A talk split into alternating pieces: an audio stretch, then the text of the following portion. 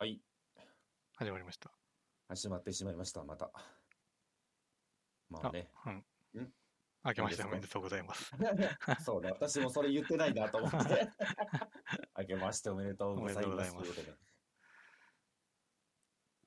いやー、どうでしたか、年越しは？年越しはね、うん。まあ別になんか、俺の生活リズム何も変わんな、変わんなかったから、うん。特にあんま正月感も俺なかったな。あ、正月感は確かにね、全くありませんでしたわ。うん。うん。いや、あのね、一応ね、初詣行こうと思ったんですよね。あね、私あれなんですよね、伏見の稲荷大社に行ってたんですよ。もともとが。うん。で、まあ今年はちょっと落ち着いて、まあ今年っていうかまあ年またいで、まあコロナの方もちょっと落ち着いてるし、行けるかなと思ったんですよね。うん。じゃあなんかじわりじわりと増えてるぞっていう話が出始めたのと同時に、うん。あのね、もうせなんか全国の神社、うん。人がやべえっていうニュースが流れてて、うん。なんか多いところで言うと、昨年の7倍？並べ。並べだ。7倍だで、うん。え、じゃあ伏見ってどうなってんだろうって調べたらう、ん。3.5倍。あまあまあ、海洋圏で言うともう結構4米に近いですからね。4倍に近いんで、いや、これはさすがにちょっとまずいなってことで、まあ行くとしてもやっぱりもうちょっと落ち着いてから行こうかなと思っててう、ん。ちょっとまだ行けてないんですよね。あ、本当俺ね、1日行ってきましたよ。まあ、毎毎年か、去年とかは行ってないのかな？行ったのかな？もう覚えてないな。行ってきたんですけど、うん。あの、めちゃめちゃ並んでたから、うん。まあ結果もうおみくじだけ引いうんて、うんうん。もうさっさと飯食いに行きましたね。いや、正解ですよう。ん。そんなところにとどまってても怖いんでね。まあ、怖いし、多分楽しめないと思うんで、どうせ。いや、まあ、楽しいことはないからね。もうガラガランってやってってね、お参りすするだけだし。まあね。まあねいや、までもあれでしょ？なんか、あれ買ってないんですか？なんか、野党が買えるじゃないですか。あ1あ、年の。返しに行って、また買うみたいな。いや、特に、なんもせず。あなお,、うん、おみくじ。まあでも確かに、おみくじができたら、正直、初詣のうん。一番の盛り上がりはやってますからね。まあそうね。まあうんテンション上がるのってそそこだけだしね。いや別に俺はおみくじでテテンション上がらないんだけど、上がんないんですか？ああの、大体大吉を引けないから俺。いやいやいやいやいやいやだからこそ大吉引いたら上がるでしょう、どうせ。引かないんだよね。なんやったらこう、ひ毎年大体嫁さん大吉。うん今回うん子ど子供も大吉。うん、俺吉。まあ日頃の行いですから。そうね。そうねって、そうねって。いや、なんかね、あんまやっぱ大吉引いた記憶がないんだよね。マジですうか。ん。あ、大吉はね、3年に1回ぐらい引いてる印象。本当。感覚的には。え、じゃあもうあれですか。一番直近で大吉引いた時って考えたらもう思い返せないレベルですか。うん。ええそれは逆にすごいかもしれませんね。そんなもんなのかな、でも。どうなんだろうね。割合がわからないんでね。うんどれぐらい入ってんのかっていう。じゃあまあ来年こそは大吉を引いていただいて、テンション上がった状態でお願いしますよ。あーそうだね。でも新年、うん、正月で言うたらマジでね、話題としてはそれぐらいですよ。もう外に出ちゃダメだなと思ってしまったんで、あもう、ね、あれ、なんだっけ、おせち食って、雑煮食って、テレビ見てって感じ。ああ、そう、出かけた話で言うとね、うん、まあ、まあ、あの、子供にね、お年玉がこう多少集まりますから、あの、トイザラスに行ったんですよ。うん、うん、うんで、あの、いつだっけな、クリスマスにレゴマリオのね、マリオがついてるやつ、スターターセットみたいなの。マリオと、ちょっとブロック入ってる。うん、うん、で、まあ、その追加のなんかセットがいっぱいあるから、うん、うん、まあ、それが欲しいなんつって、うん、うん、うん、まあ、見に行ったんすよ。うん。で、まあ、レゴマリオね、正直、俺がそんな感じ、あんま面白くないのね。まあ、いや、そりゃそうでしょ。あの別、に大人は、あ、でも、まあ、好きな人は好きなのか。でも、興味ない大人は面白くないでしょ。いや、あのね、やりようがないのよ。どういうこと？あの、レゴマリオってどんな感じか知ってますか？いや、もう普通になんか、そのレゴでできたマリオがあって、うん。まあ、普通にレゴを使ってなんかステージを作るぐらいの認識ですけど。まあ、それプラス、マリオは、あの、センサーがついてて、うん。あの、地面の色とかでこう反応したりとか、まあ、敵を踏んだら、あの、コイン取ったりみたいな、その、液晶がちょっとついてるのね。まあ、そんなようなのがあるんだけど、基本はまあ、レゴですよ。うん。うん。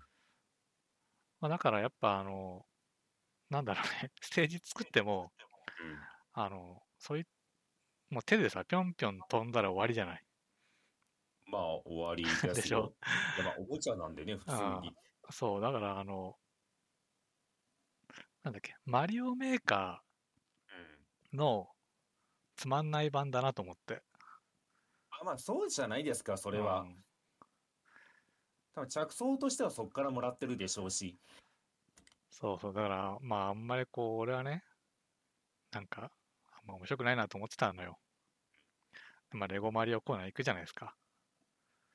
そしたら、まあ、やっぱりいろんな子供がこう欲しがってるっぽいんですよ。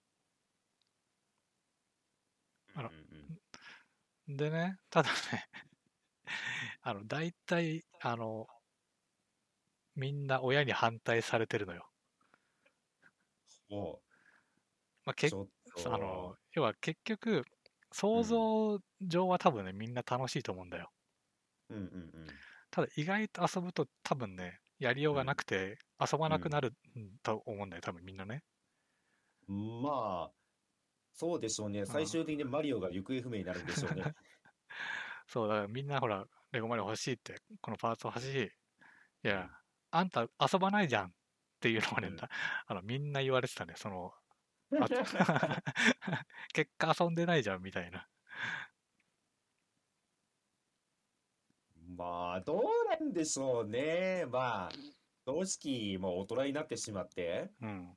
まあ、頭がちょっと硬くなってるというか、子供に与えたらどんな遊び方するかっていうのはちょっとね、まあ予想できない部分はあるんですけど、まあ遊ばないか、それでも。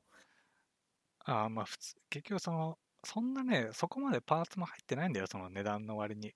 だから、その自由に作るって意味では普通のレゴの方がどどう考えても自由度があるし、でさ最終的にそのマリオの部分をさ、持って遊ぶんだけど、まあもう飛ぶしかないじゃん。まあ飛ぶしかありませんね。そうそう。だから結局ね、やりようがないのと、そんなにこう、なんだろうね、複雑なもんが作れないから、まあ、ある程度形とかも決まってて、なんか、今回こういうのが作れますみたいな。うん。だからね、多分、いざ作ってみると多分みんな飽きるんだと思うんだよね。だからそれをこまあう見られたけど、とはいえやっぱなんかわかんないけど欲しいみたいな。うん。言った言う言った結果、遊ばないじゃんってみんなこう突っ込まれるっていう子供がね。おう 悲しいな、その、うんなんか、いや、大人たち、ちょっと、企業の邪魔しないでもらえますか？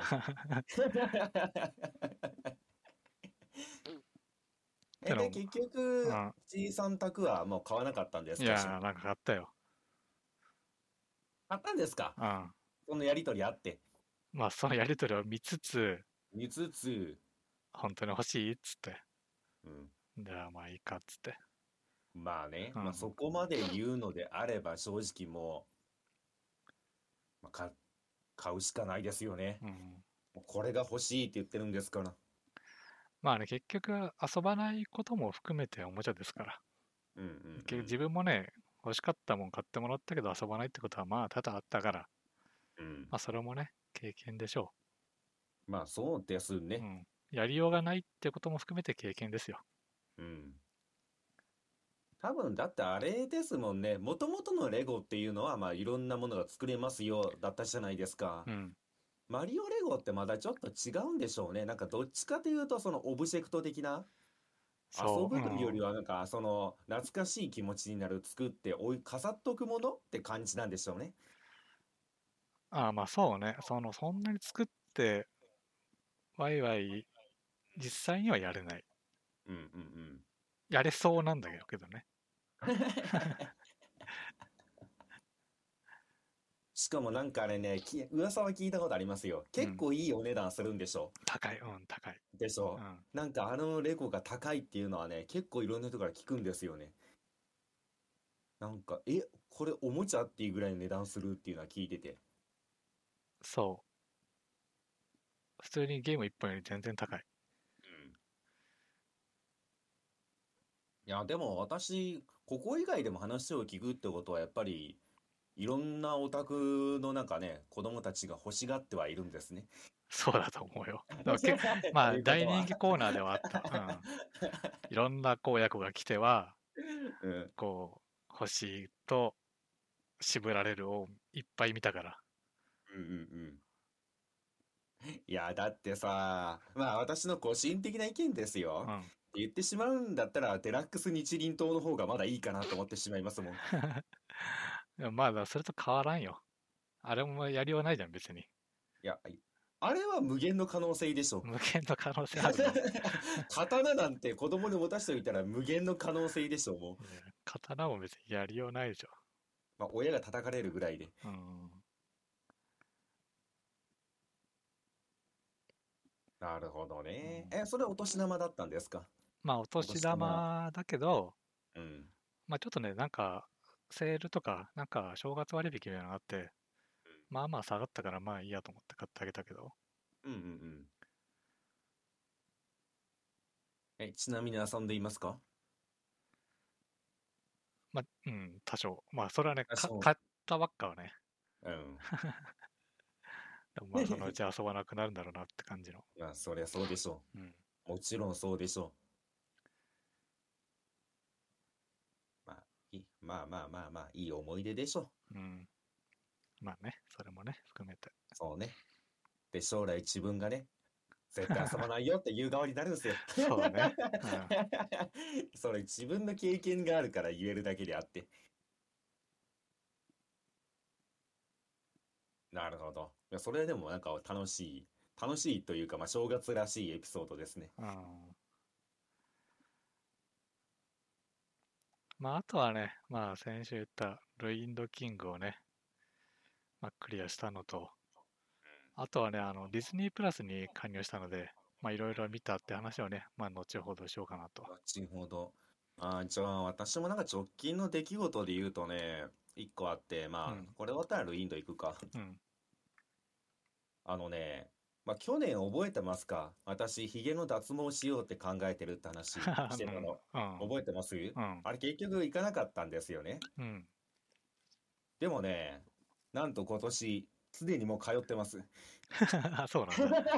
1月4日、昨日からね、行って、まあ、料金もプランで料金払って、ああ、あの、なんか、何十回でみたいなやつ？何回、そうそうそうそう何回でいくらみたいな。何十回ですね。30回で、まあ、いくらみたいなプランに入って、うん。まあ、今年1年か、まあ、1年半ぐらいかけて、まあ、徐々に徐々にヒゲをなくしていこうかなっていうね、私の試みが始まっております。ああ、いいじゃん。うん。でもね、前回調べた時に出なかったはずなんですよね、あの店。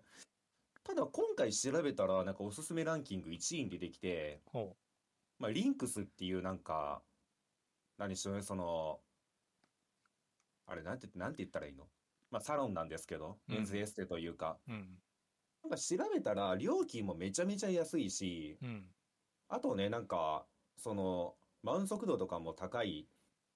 で、まあ、言ってしまったらどこよりも料金が安くて、丁寧にやってくれるっていうので、まあ、選んだんですけどね。うん。いや、まあ、正直決め手はあれだったんですけど、まあ、値段もそうなんですけど、うん。痛いか痛くないかで選んだんですよね、最終的に。あ、やっぱり、そう、痛いとこもあんだ。あのうね、ん。あの、ヒゲに向かって、その、言ってしまったら光を当てていくんですよね。ああ。で、ピピッ、ピカッて光るんですよ。うん。いれってなるんですよ。で、どうも、このリンクスっていうのは、うん。メンズ限定らしいんですよね。ほだから、えっとね、それに特化した、その専用の機械をう。うん。は使ってるらしいんですよ。だからメンズだけに向けたものを使ってるらしいんですよね。うん。だから、まあ言ってしまったら他の企業よりは痛くないっていう説明だったんですよね。うん。他の企業だと、まあそのもちろん女性とかもやってるし、まあいろんなものをなんかその使ってるから、まあなんでしょうね、いろんな用途として使えるものを使ってる。でもこれって結構痛いっていう話だったんですよ。うん。で、リンクスのは痛くないって書いてあったんで、うんとりあえず受けてみたんですよ。うん。あのね、ヒゲが濃くないところは別に痛くないんですよね。あただね、ヒゲが濃いところ、やっぱりね、あの、静電気パチンってなるじゃないですか。あ。うん。あんな感じ。ピピ、いたって。でもなんかね、やっぱり話を聞くと、あ他の病院で行くと、これじゃ済まないって言ってましたね。もっと痛いと思いますよっていうね。だからまあそういう意味では、しかもね、あの、1月4日からその店が始まってたんですよね。あで、1月4日からかな、キャンペーンが始まってて、あの、よくあるなんか先着何名限定で何割引きでしますよっていうのがあったんですよね。うん。で、まあ、正直私、それにね、一応予約はしてたんですけど、うん。そのキャンペーンに間に合うのかどうかが分かってなかったんですよ。あで、まあ、とりあえず行ってみるかって言ったら、どうもまだ30、まあ30人限定だったんですけどあ。う、ん。30人埋まってなかったみたいで。通常料金の、え、いくらぐらいだろう？普通に7万、8万ぐらい安いのかな？あ、そんなに。そんなに安いんで、あ、じゃあもうそれだったら今日から始めてくださいってことで、昨日1回目を受けてきました。だからね、何何回行くの？えっと、これね、人によって効果どれぐらいあるかが違うらしくて、ああ、おもう十分出たから終わりですみたいな感じになるんだ、最後。まあ、最終的にはそんな感じになるんですけど、まあ、それでも完璧にもう生えてこなくなるわけじゃなくて、うん。まあ、だから、結局その、日が完全になくなるまでやって、その後はメンテナンスになるんですよね。うん。入れてしまったら、まあ年に1回でもいいから、ちょっと気になったら来てくださいって感じになるんですよ。うん。で、私が入ったのは、えっと、30回かな？あ、結構だね。あの、がっつりちゃんと消そうと思ったらう、ん。あの、結構20回とかいかないとダメらしいんですよね。うん。で、その、10回プラン、20回プラン、30回プランってあるんですけどう、ん。あの、この、まとめて払うともう安いんですよ、正直。あの、つ、あの毎回払って10回行くよりも、もう、明確に安いんですよね。うん。で、まあ、20回プランでもいいかなと思ったんですけど、だから20回でもし消えなかった場合、そっから先が、まあ、毎、毎回払いになってしまうんですよね。うん。で、しかも今回で言うと私、そのキャンペーンの、その、何でしょうね、枠内に入ってたんで、うん。20回プランよりも圧倒的に安いんですよ、30回プランが。うん。だからもうそっちにしようかなっていうので、とりあえずは30回、30回。30回。まあもちろん途中で消えたら、まあそれはそれで、あとはメンテナンスだけになっていくんですけど、うん。ただね、これね、めちゃめちゃ良心的だなと思ったのは、その30回終わった後にまあメンテナンスがあるじゃないですか。うん。で、まあ言ってしまったらちょっとあ生えてきたなと思ったらまた行くことになるんですけど、うん。これ30回以降はもうね、永久的、まあ店が潰れるまでは、あの全部80%オフになるんですよ。うん。だからめちゃめちゃ安いんですよ。1回なんか1000円、1000円とか。ああ、そんな感じなんだ。そう、しかも行く回数としては年1回とかになる。うん。で、まあ、時々気になったら行って1000円払うだけ。しかもこれがもう永久的に、30回以降は永久的にもう何回行っても80%オフらしいんで、あ、じゃあもういいかと思って。だからまあ今回一括で払ったんで、これ以降はもう料金は払うとしたら、まあ2年半ぐらいかな、30回っていうと。1年半か。1年半ぐらい行った以降はもう1000円で済むんで。うん。うん、だからわりかしキャンペーンの枠にも入って良心的な値段で、しかもなんかちゃんとどれぐらい消えるかっていうのを見せてもらったんで、よし、ここで行こうってことで。ちょっとヒリッとしましたけど。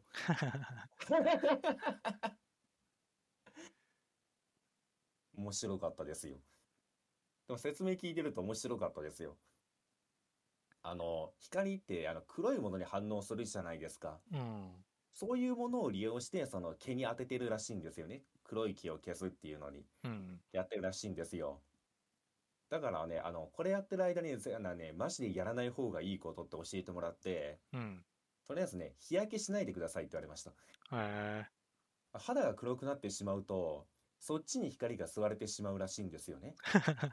あ、だそうからあのね、そう、毛への効果が薄くなるし、しかも、その肌の方に光行くわけじゃないですかう。ん。めっちゃ痛いですよって言われました。う ん。へえ。その先生も一回、なんかその、まあ、研修生時代に本当かなと思って、あのね、あれなんかあるじゃないですか、日焼けサロンみたいな、ああ。あの装置に入るやつ、あれで焼いてきたらしいんですよ。うん。じゃあなんかそのね、教師にブチ切れられたらしくて、いやでもそれでもそんな痛くないでしょって言って、一回試しにやったらしいんですよ。うん。体が跳ねるぐらい痛いらしいですわ。はい、そんな痛いね。らしいですよ。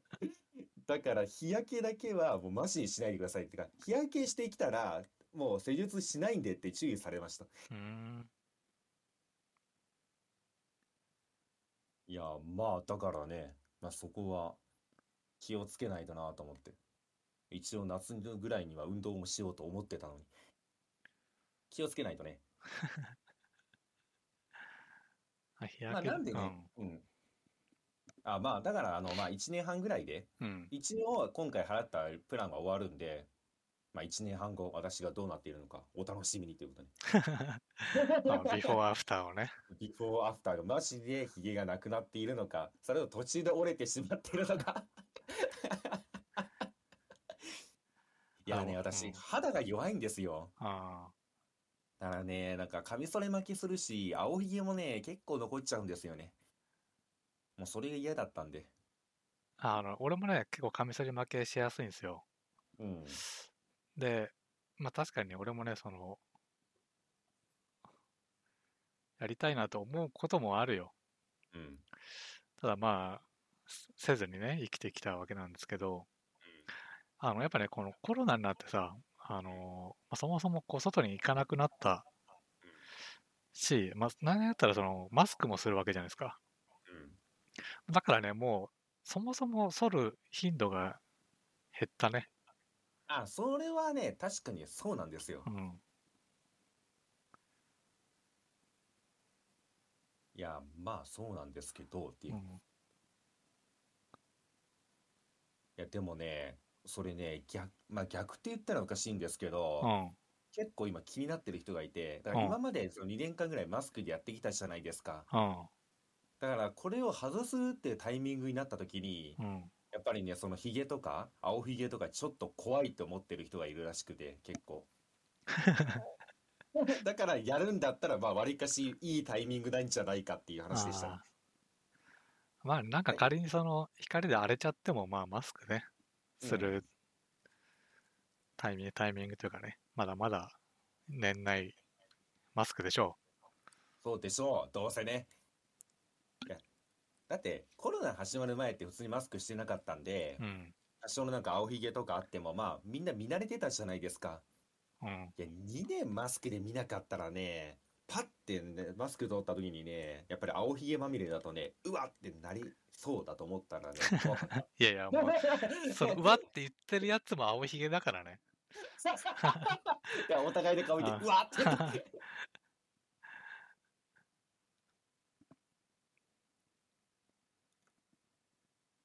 うん。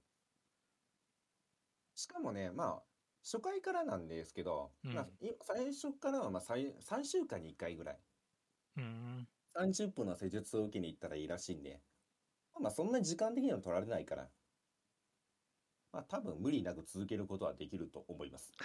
まあ、い行くだけだしね。まあ、行くだけ、本当に行くだけ。ですっげえクソみたいな予断してもいいですか？うん。まあ、それで施術してくれる店長がいるんですけど、うん。あのね、マスクしてるんですよね。うん。あの、プロゲーマーのモケってわかります？うん。めっちゃ似てるんですよね。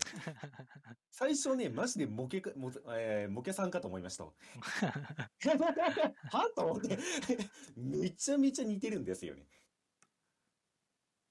まあそういうね、クソみたいな余談でした。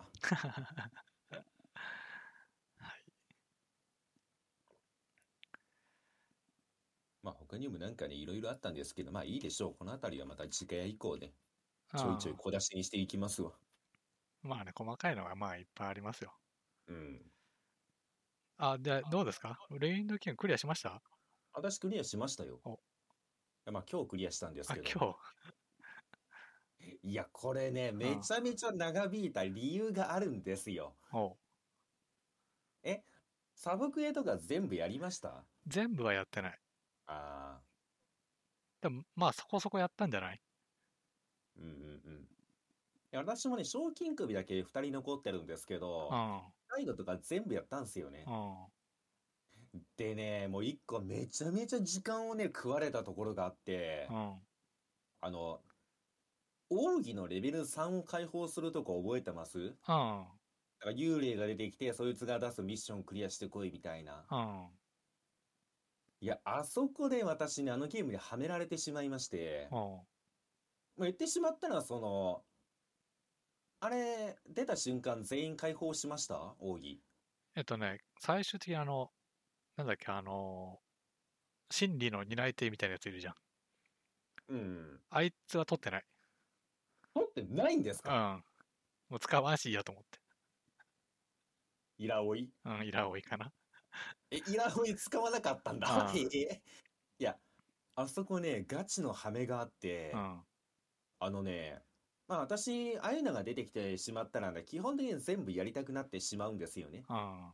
とりあえず全部、全員分取ろうかなと思って取っていったんですよね。うん。じゃあね、パイクいたじゃないですうか。ん。私、あそこまでパイクメインにしてたんですよ。メインメンバーに。うん。あのね、パイクの奥義さんの条件覚えてます？いや、あいつはね、お俺も話した段階でね、取ってたん、あの、取れたんじゃないかな、確か。いや、取れないんですよ。あそれがそうなの？ハメだったんですよ。あのね、シャドウアイルにいる、うん。えっとね、ちょっと強いシャドウ、まあモンスターを3体倒していはいはいはいくれるんですよねう。ん。で、あの、他のやつ解放した後に、でも私のやっぱり主戦力が、まあアタッカーはパイクだから、パイクを解放しようと思ったんですよ。うん。で、探し回ってもいなかったんですよね。うん。え？と思って、もうシャドウアイルってあの島あるじゃないですか。うん。端から端まで全部の敵倒しながらね、2周ぐらい回ったのかな。でもね、クリアにならないんですよ。うん。いや、これはちょっともしかしたらバグってんのかもしんないなと思ったんですけど、うん。しゃあないから進むかってことで進めたんですよ。うん。で、サーペンタイルっていうそのなんかとこに行くんですよね。次に、次の島が。うん。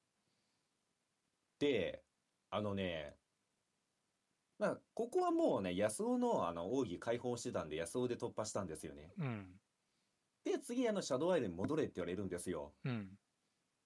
じゃあね、なんと、パイクのそのミッション、もう受けてたんですよ。もうずっと前に、その3体倒してこいって言われたんですよ。うん。その3体が出てくるのが、サーペンタイルクリア5でしか出てこないっていう。この、わかります？ああ、ああ、だから次のダンジョンクリアしないと、うん。で、しかもメインにちょっと絡んでる敵なんで、あのね、そっちをクリアしないと出てこなかったんですよね。うん。つまり私は、あれですよ、ミッション受けた瞬間にい、まあ他のメンバー取れたじゃないですか、アルティメットさん。うん。だから、もうそのタイミング取れるもんだと思ってたんですよ。しかもミッションも受注してるし。だからそのミッションで倒せって言われるやつは、次のダンジョンをクリアしてからじゃないと出現しないっていう。うん。そのせいで私は丸々一晩、いないシャドウアイルを端から端まで全ての敵を倒しながら2周しましたからね。あなるほどね 俺多分そのミッション自体多分ね、見つけるのが遅かったんだ、じゃあ。うん。割と特になんか困ることなく、取れたしな。マジですか？そのうん。それでね、あのね、4、が4 5時間足止め食らいまして、うん。だからめっちゃ遅れたんですよね、クリアが。いや、あれ、あかんでしょ。ミッション受注してんのよ。倒してこいって言われてんのよ。おらんのかいっていう。あでもあいつ、あの、マップに表示出てたしよね。あ、そうそうそうそう。だからなんかしかもあの、全部ワープポイントの近くだったしさ、近くだった。そう、だから俺なんか別に ワープして倒して、ワープして倒して。だったでしょ？う。ん。でも私はあのタイミングでクリアできるものだと思い込んでるから、いや、もしかしてこれ、男女のどっかにいんのかと思って、マジで隅々まで走り回りましたよ。なるほどね、その思い込みが。あの、結構ね、あの、まあ、クエスト自体は、サブクエ自体はそのもらってて、うん。ただ結構ちょいちょいその、まだ行ってないところのサブクエとかあるなと思ってたから、うん。だから別に、まあ、まだ取れないやつとかもあるんだろうなとは俺は思ってたよ、普通いやいや、それはね、だってずるいじゃん。チーム何人の ?6 人うん ?6 人いるのかな？に。うん。6人中5人取れるんですよ。パイクだけ取れないんですよ。なんでよ。いやそれはさ、残りの5人も取ってしまってたら、6分の5取ってたら、残りの1人も今取れるもんだと思うじゃん。いやいや、それはもう思い込みですよ。腹立つわ。絶対にフラグお前らミスっただろって。結構バグにも遭遇しましたしね。まあ、バグは結構あったな。うんいやーまあだからそこのせいでねちょっと時間食ってしまってかなり遅れたんですよ。うん。まあその後はまあ割かしスイスイ行きましたよ。そうね、俺も、俺は1日、1日にクリアしましたからね。あいや。えーちゃんと探索しましたか？割かしいろんな要素があったんですよ。あ、まあそこそこやったんじゃない？えー、あまあ一応まあ正直、うん。まあ、細かく話言ってもいいんですけどまず大雑把に、うん。まあ、6人いるわけじゃないですか。うん。どういうパーティーで行ったか聞きましょうか？豚パで行ったのか。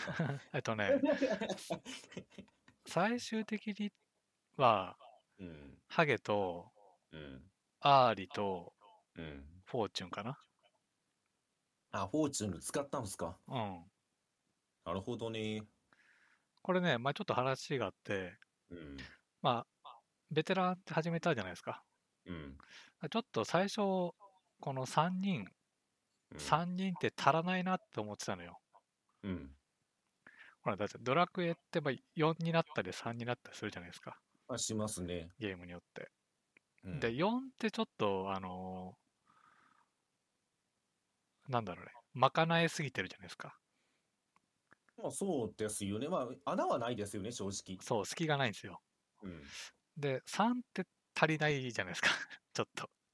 いや、まあね。うん。まあ、確かに、4人いたらなと思うシーンはありましたよ。そう。だから最、序盤はね、きつかったんですよ。うん。たださ、アーリがね、入って以降ぐらいかな。うん。まあ、あとど、どんどん強化していくとさ、うんまあ、結果1人あたりのさ、うん。そのロールがさ、2つぐらいになるじゃん。まあ、なりますね。まあさ、あなたが何を使ったか分かんないけど、俺はハゲ、ハゲはまあタンクと、うん。ややヒール、ヒヒ準ヒーラーかな回復はしないんだけど、あ、ブラウムね。うん、あの、デバフを消せるのと、うん。あとまあ全体にアーマー、まあこれも回復みたいなもんじゃない？先に回復しとくみたいなもんだから。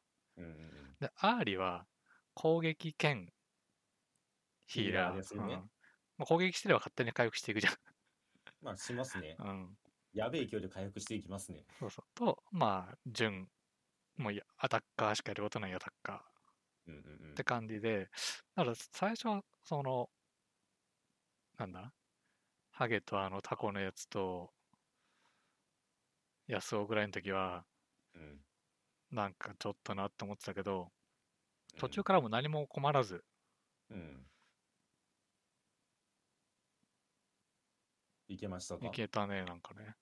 マジですか。うんあ、じゃあ私と全く違うパーティーでクリアしてますね。あ、そうなんだ。うん。私のパーティー、まあ、途中で結構変わったんですけど、コロコロコロコロ。うん。さっき言ったみたいに、まあ、中盤は、まあ、ハゲ、うん。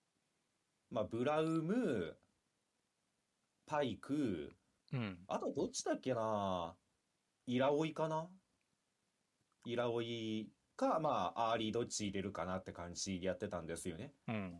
まあ、わかりやすいじゃないですか。こんなもんタンク、ヒーラー、アタッカーじゃないですか。うん。いや、さっき言ったそのハメを食らってしまって、パイクのアルティメット3が取れないって分かった時に、うん。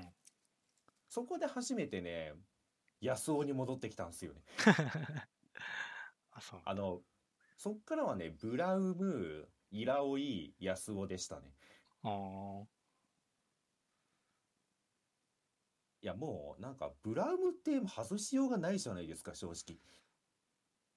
そう、あーそう。でまあ、うんどうなんだろうね。なんかやってる感じ、確かに雑魚戦はあった方がいいのは間違いないんだけど、ボスってあんま関係なかったから、その全体攻撃してくるじゃん、割と。うんうん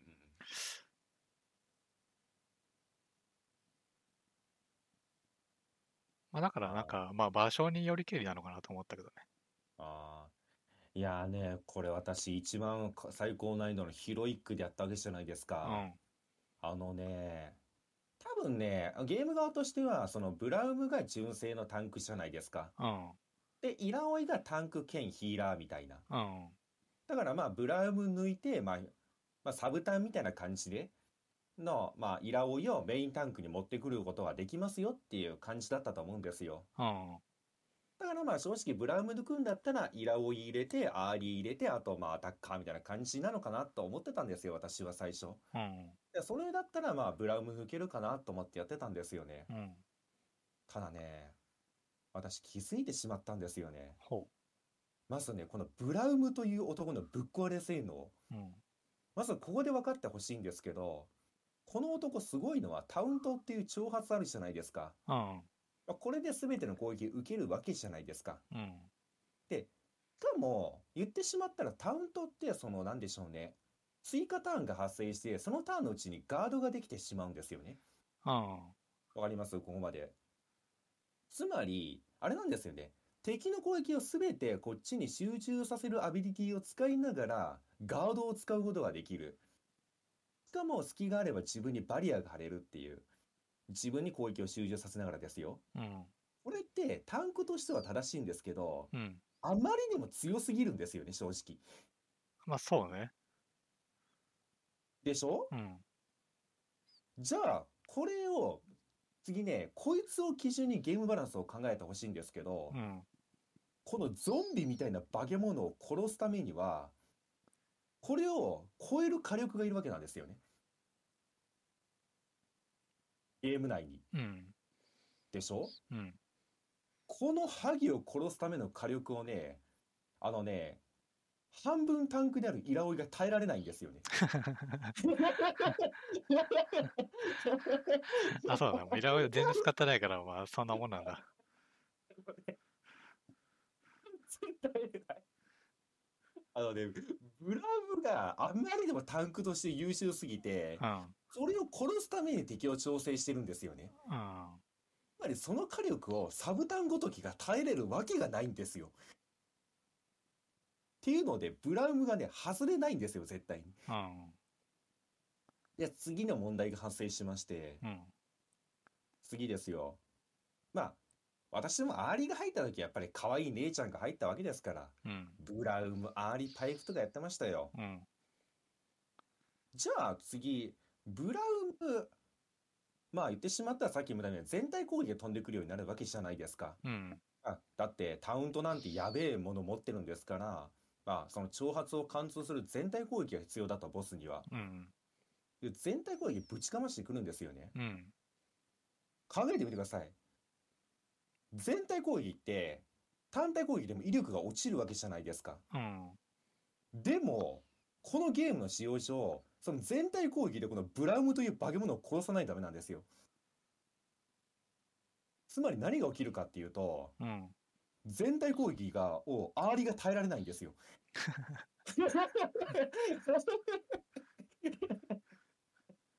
なるとう、ん。ヒーラー系が反タンクであるイラオイを入れるしかないんですよ。ヒーラーが耐えれないからもう。だからね、もうブラウンイナオイがもう固定になってしまうんですよね。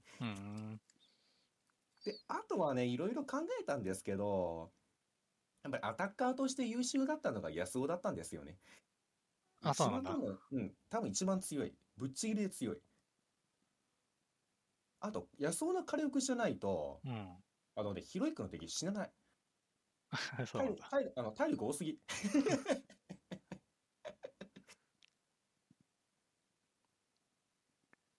えー、でもフォーチュンでいけたんですね。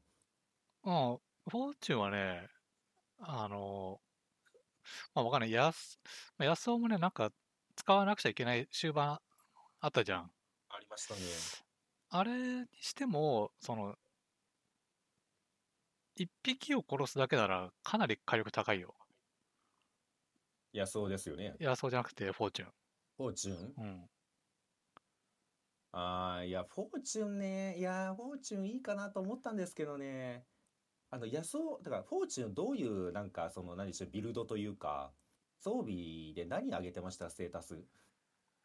えーっとね、素早さ、クリティカル、攻撃力。あ、ですよね。うんいやー、あのね、安尾のクリティカル編成がめちゃめちゃ強いんですよね。あのね、クリティカルだけを安尾は上げてたんですよね。うん。だから最終的にはまあ普通に40%とかになったんですよ。クリティカル48%とか。うん。で、あのなんか連撃あったじゃないですか。クリ、クリティカルしたら次のなんか追撃が出るみたいな。うん。あれ強化したら、あの、あの技自体がプラス35%なんですよ、クリティカルが。うん。つまり何が起きるかっていうと、あの、しかも安尾って、あの、序盤からあオーバーチャージを持ってるんですよね、最初っから。うん。一ターン目に打ったらね、あれだけでダメージがえぐいんですよ。っていうかね、安尾のあの連撃、クリティカル連撃してるだけで、ぶっちゃけアルティメットスキルいりません。あの、1万ダメージが普通に超えるんで。だからね、もうそのクリティカルの火力がないと敵を持っていけないんで、結局、安尾に戻っちゃいましたね、最終的には。うん。まあでもね、あの、まあいいや。まあ普通にでも2万とか出るよ、フォーチュンも単体で。フォーチュンあれ、タップでしょ？そう、タッププラスアルファで。あとね、うん殺したらすぐそいつのターンにもなるから、あ、そうそうそうそう、回追転はね加ターンでしょそうそう、早いのと、あとね、アルティメットはね、確かに俺もあの、大体ハゲのデバフ解除使ってたよ。あやっぱりそうなりますよね。うん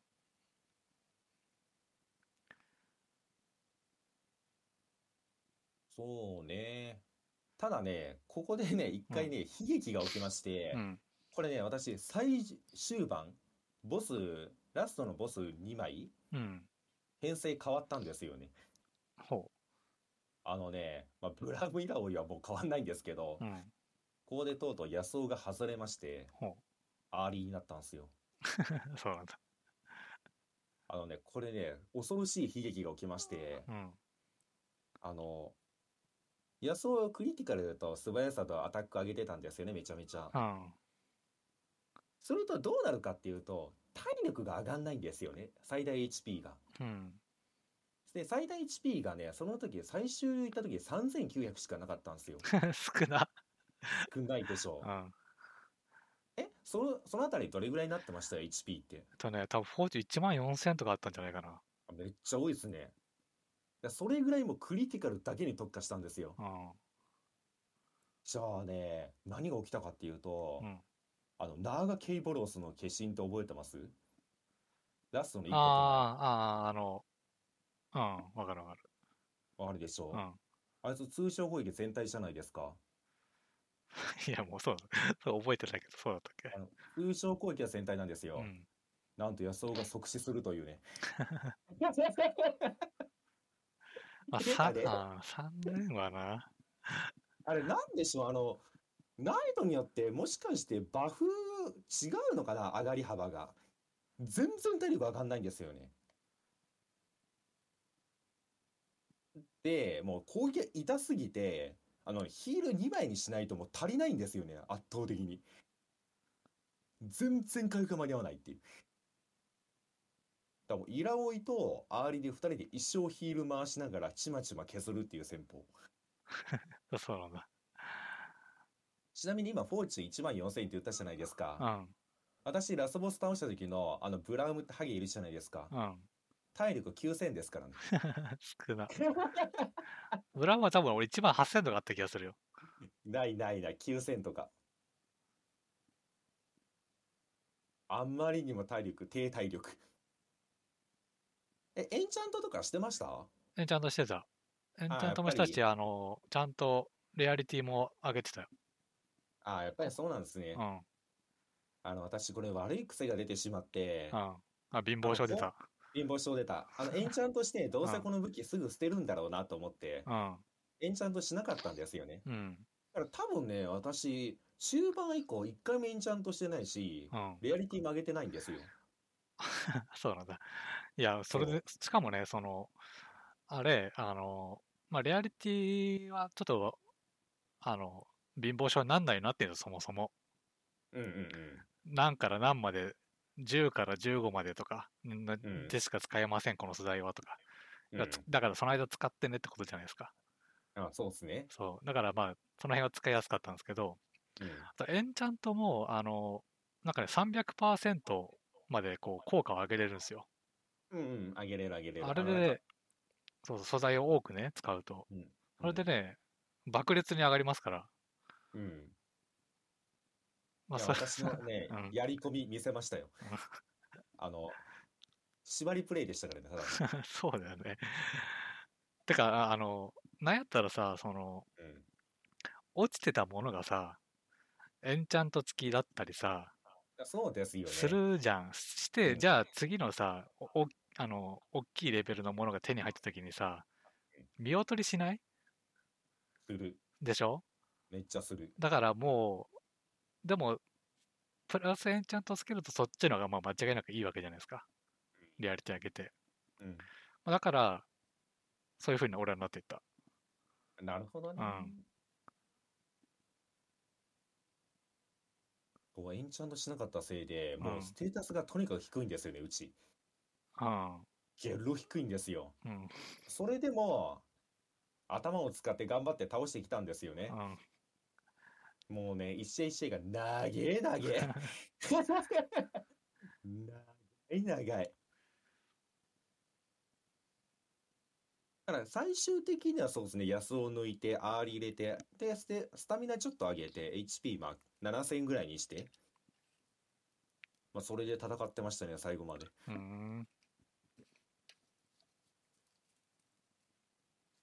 しかもヒロイックなんで、もうわけわからん難易度でしたね。最終的には。いや、まあそうだ。だって別に、その、1万何本あっても死ぬときは死ぬからね。ちなみにラスボス戦多分ブラウムね、10回以上死んでますからね。ああ、まあブラウンもあれ、狙ってくるよ。なんかあの、消せないしね、あのデバフ。あのデバデバフどれ？えっとね、あーあー、あれか、あのなんか、ち一回死んで生き返って味方にな、あ相手の味方になるみたいな。そうそうそそうっすね。あれマジ苦戦しましたわ。いや、だいろいろ考えましたもんね。説明文読んだら、う。うん。このバフのカウントがゼロになったら、チャンピオンは死ぬと。うんで、。死んだら向こうに亡霊として味方になるっていう説明だったんですよ。うん。もしかしてこれバフがゼロになる前に死んだらいいのではと思って。わざと殺しましたもん、一回。あそうなんだ。じゃあね、うん。向こうの味方になってました。まあ死んだらなると、あれついてたね。悲しかったな、あれは。いや、私の激闘を見せたかったわ、最後2試合の。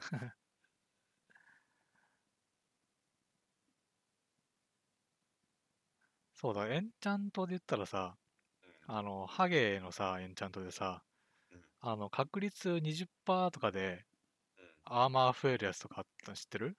あ、知ってますよ。あれであっ、たあっなんか、たまに2万とか1万とか増える時あるよね。それは知らんわ。それバグってますわ、いやいや、あの、あれね、要は、あの、ほ他の、なんかね、デバフ、バフか、バフを消すのに、例えば10回攻撃しろみたいな、ああ、はいはい。あった時に、あれって要は、多段系って全部別扱いなんだよ。うん。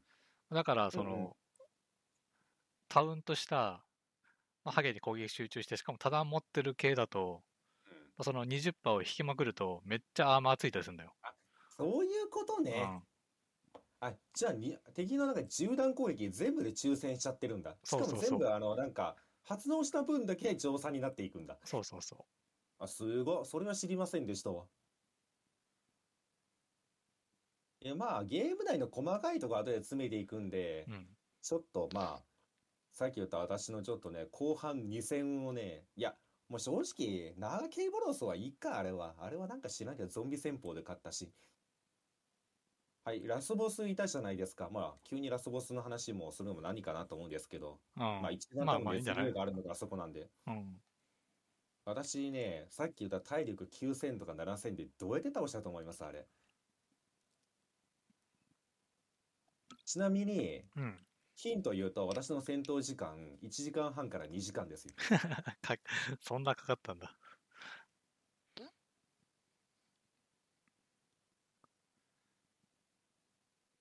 いやー、まあね、かかりましたよ。めちゃめちゃ時間かかりましたよ。まあ、さっきも言った通り、その、私、体力、低体力で火力もないんですよね。うん。だから、つまり、あのね、回復をね、し続けないとダメなんですよ。そう、しかもさ、あの、戦闘のこの攻撃ダメージを与えるのにさ、こうデバフ経由しなくちゃいけないみたいなのあったでしょ？ありますよ。はい。まずね、うんまず戦闘始まるじゃないですか。うん。あいつの一番最初のギミック、パワーレーンの攻撃を当てると、壊れたアミュレットっていうデバフがついて、なんかあの、まあ、物理攻撃は普通に通るようになると。うん。その代わり魔法ダメージを軽減してくるんですよね。うん。で、考えてください。私のパーティー、ブラウム、イラオイ、アーリなんですよ。うん。アタッカーいないんですよ、まず。あ つまりうん、しかもアタッカーはまあ一応ブラウムとイラオイが殴ればいいじゃないかと思うんですけどう、ん。考えてほしいのは、あの、ブラウムガード解いた瞬間に死にます。で、イラオイはね、毎ターンヒールしないとブラウムが死にます。あで、アーリの攻撃はね、すべて魔法なんですよ。あつまりすべて軽減されるんですよね。さあ、どうやって倒すか。答えは簡単。イグナイトと出血。す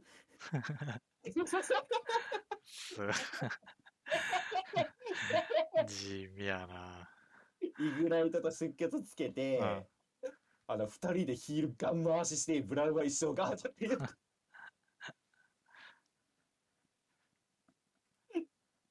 ちなみにそれでも全体攻撃と、うんなんかあの、なんかなんちゃら半島っていうなんかその、デバフつけてくるじゃないですか。スタック1個につきダメージ毎ターン受けるみたいな。うん。あれを解除しないとダメなんで、まずね、この第一形態でね、30分以上かかったし、うんなんならね、チーム的にはね、6回以上死んでるんですよね。そうなんだ。死んで生き返って死んで生き返ってを繰り返すんですよ。で、次、ブラウムが来る。まあ、まあ、ブラウム取られるわけじゃないですか、向こうに。うん。もうこっからが真の地獄でしたね。もうつまりね、ブラウムがスロー入れてくるしうん、バリア張ってくるし、うんガードしてくるんですよね。うん。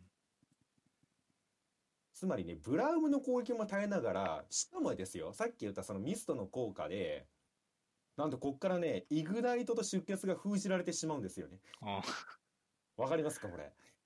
あそこから、その、入らないんですよね。状態異常ダメージが。うん。気がついてないとダメだから。もう何をしたかっていうとね、ここでね、驚くべきことに、チームはまあ10回ぐらい死ぬんですけど、うん。死んで生き返ってを繰り返すんですけどう、ん。あのね、5ターンに1回ぐらいで攻撃のチャンスが来るんですよ。そうなんだ。ちなみにう、んその攻撃のチャンスで打つものはアルティメットスキル。あアルティメット3まで溜まるまでみんなでヒールとガードで耐えてあ。う、ん。周りの煙が被ったタイミングでアルティメットを当てるだけの作業。ちなみにですけど、敵ね、体力ね、徐々に回復していくんですよ。ああ、そうだったね。でしょ、うん だからさ5回に1回ゲージがマックスで終わった時に煙がアーリにかぶったタイミングでアルティメットを1回打つっていう作業をねこれまた30分ぐらい繰り返すんですよね。うん これが長え長え。でもそこを突破したらまあ次がまた始まるんですよ。うん。またブラウム取られて。次何でしたっけ？なんかあれですよね。回避しろみたいなレールがなんかいいっぱい出てきて。だったかな。あ違うわ。排水の陣だ。あのバリアは相手ねここでやばいですよ。あの私もうそのこんだけ火力がないんですよ今。うん。なのにあの排水の陣って敵が爆発動してあのね1万2000バリア張るんですよね。でこのバリアがついてる間うん。常にヒールしていくんですよ向こうはもう地獄ですよねこっから。まずバリア1万2000が割れないんですよ。だって攻撃のチャンスがないから。で向こうをどんどん回復していくんですよ。うん。であれって多分あの HP によって敵の行動って変わってると思うんですよね。うんそうだね。すごいですよ。これね、多分3割ぐらいになったら、その背水っていうのを発動して背水の位置に張ってくるんですよ。うん。バリアのヒールだけで4割ぐらいまで回復しましたからね。うーんってなるんですよね。うんでも、こっからはあれなんですよ。言ってしまったらイグナイトも出血も通るんですよ。うんただ、火力がやばすぎるんですよ、向こうの。だから、結局、アーリも攻撃に転じられないんですよね。イラオイとアーリで一生その2人で全体ヒール回しながら、ブラウムで、まあ、一生ガードする、タウンとかのガードするって作戦だったんですよ。うんつまり、イグナイトも出血も入れるタイミングがないんですよ。うんはい。ここで思い出してほしい。あと残ってるダメージソースって何だと思います？あとあと、この状況で今残ってる私に残されたダメージソースって何だと思います？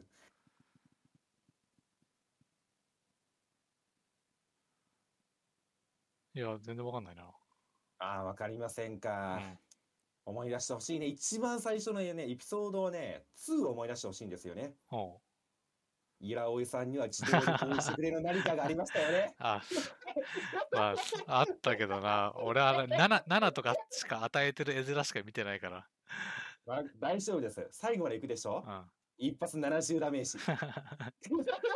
かけるまあ5ぐらいかかける5ぐらい。運は運よけりゃ運良ければ。プラスはので、イラオイのアビリティ、あの、アルティメットさんが結構優秀なんですよ。うんあの、敵に、まあ言ってしまったら1000か2000ダメージ与えて、うん味方全員の最大 HP の60%で回復するんですよ。うんだから、ブラウム体力1万あったら6000回復なんですよね。うんプラスアルファで、あれなんですよ、死んでる仲間復活するんですよ。っえていうのがありまして、ゲージ3溜まったらイラオイのアビリティ、あの、アルティメット3。あとはみんなでヒールとガードしながら触手に頑張ってもらうっていう。ー、ようやようやったなそれ ちなみに、そこまででは1時間、これで多分1時間半ぐらいかかってるんですよね。うんその最終形態いた時に、あのね、イラオイが一回体力14になるっていうね、しかもたった一人でイラオイが体力14になるって、ピンチを迎えて、あそこで死んでたら絶対泣いてました、私は。そこで、イラオイさんのアルティメットさんで盛り返すっていう。あいやー、長かった。あの戦闘はマジで長かった。絶対何かが足りてないんだろうなと思いながらやってました。ー あ俺その1万2000の記憶ないもんだってそのバリアのでしょ？ないでしょ？うん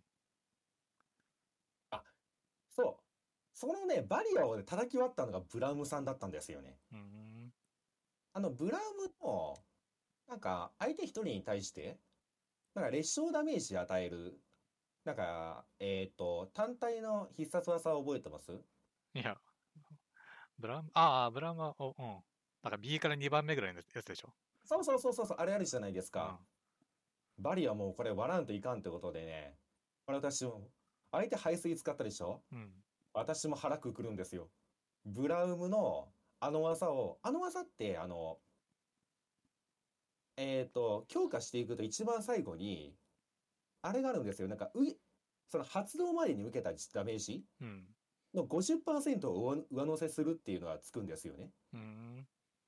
だからそれを、あのね、わざとサイチェーンで出させて、うん。その間ブラウムは全力で殴られてもらって、で、そこで貯めた一撃を相手にぶち当てるっていうね。それで、向こうのバリア割り割ったんですよ。うん。ただその代償はでかくてブラウムが死ぬんですよね。もうそっからもう本当にもうヒール、もうずっとヒール。もう触手が敵の体力を削ってくれて、なおかつ敵がいい乱数引いてこいい攻撃してきて、体力に余裕ができた時だけ攻撃するって感じでしたね。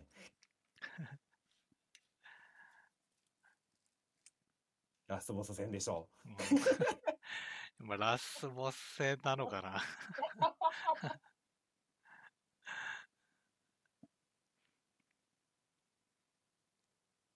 しかもこれダメージソースの触手君たちね、あのね、何か打つとね、徐々に減っていくんですよ。ああ、消費し、消費し、まあ消費する系もなんかあったよね、確かな。そうそうそう。だから1本とかになった時があまりにも地味で、ピチン70ダメージとか言って一ダメ、いあの一旦かけて70ダメージを与えていくっていう。いやー、まあ、楽しかったですよ。いや、まあ、そそれはね、楽しかったろうよ。でもそんな、もっと簡単に倒したんですか、じゃあ、普通に。そうだね。それがさっき1万2000のバリアのとこは、うん。多分ね、あんま気づかなかったな。もうあの、フォーチュンのアルティメットさんが、うん。なんか数ターンこう勝手に攻撃してくれるみたいな。そうですね。数ターン1万ダメージを与えるみたいな。で、で俺、まあ、許可したら2万ぐらい与えれるのよ。うんうんうん。だから、その途中のあの、デバフ付きで殴るところがちょっと時間かかったぐらいで、そその後はもう、ねアルティメット3使って、ああ、なんか、次の戦闘行っちゃったな、みたいうんうんうんう。なん感じだったかな。ですね。いや、私もね、最後はね、フォーチュン船長でやりたかったんですようね。ん。全然ヒール足りない。もう全然足りない。あの、通常攻撃の全体攻撃2回食らったら死にますからね、全員が。ただただ耐えてもらうというみんなに。で、あとは、向こうの単体攻撃あったじゃないですか、一応。なんか、基本全体なんですけど、時々単体攻撃してくるんですよね。うん。その単体攻撃してくるのを一生お祈りするっていう。ブラウムに来てくださいっていう。いや、多分私の人生の中で、1位、2位を争うぐらいの激戦だった可能性ありますね。RPC の中で。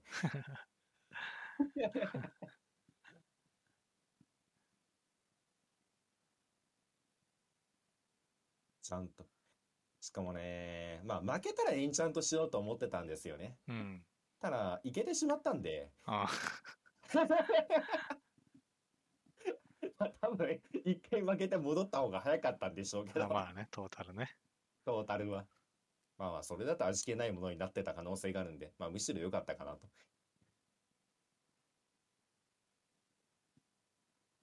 なるほどね。いいね。いや、そんな装備で言ってるし、しかもヒロイクだから、本当にね、フォーチュンがね、ちょっと見劣りしてしまったんですよね、他のやつらに比べると。うん。使いにくいなぁと思っちゃって。なんてこって。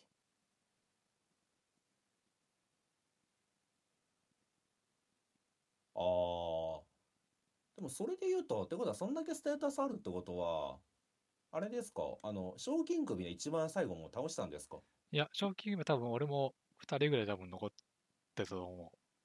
あれ、一番最後、船の上上で戦う化け物って倒しました？いや、戦ってないと思ああ。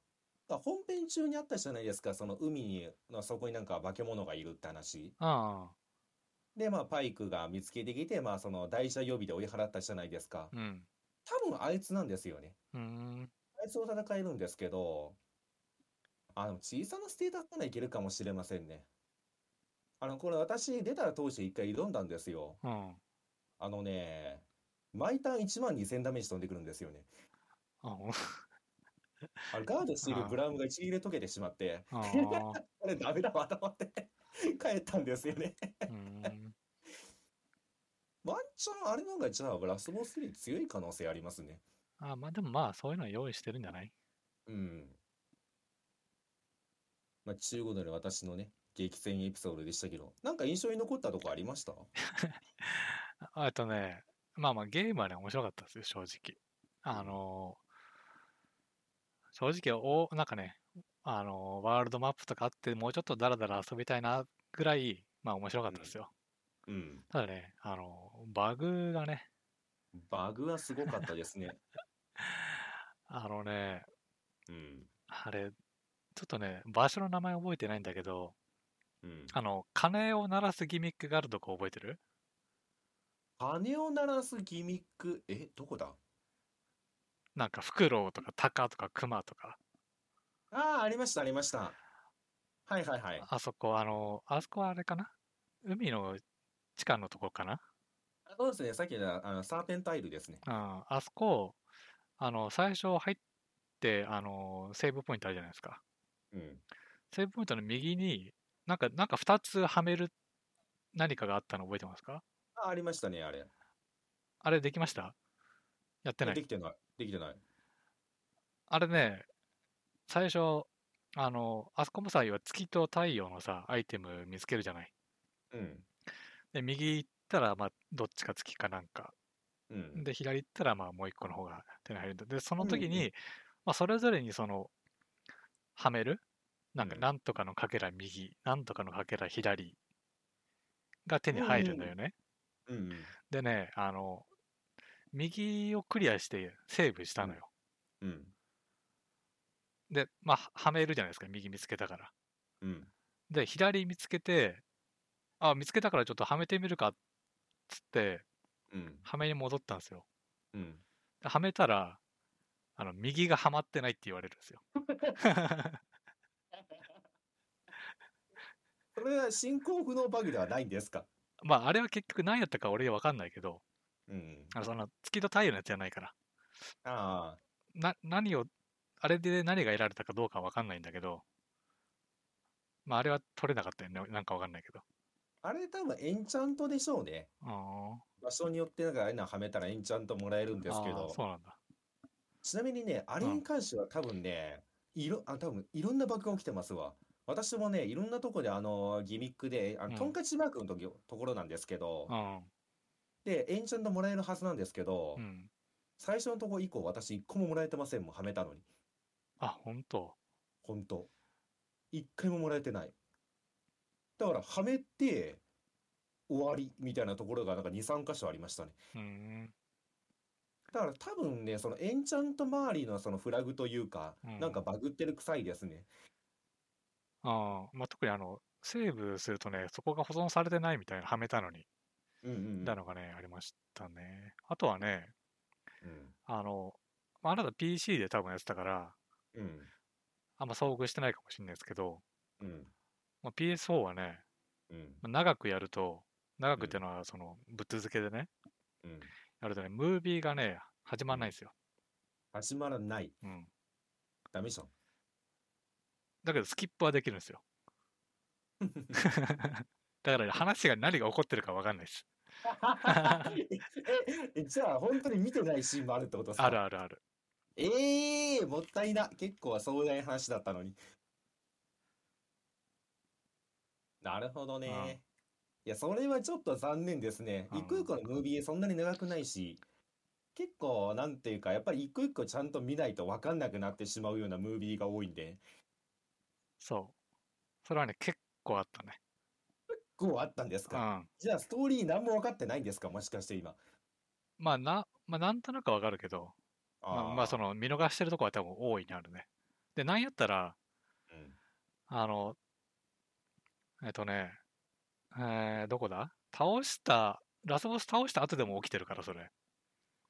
じゃあ、ラスボス最終的にどうなったか知らないんですか？もしや。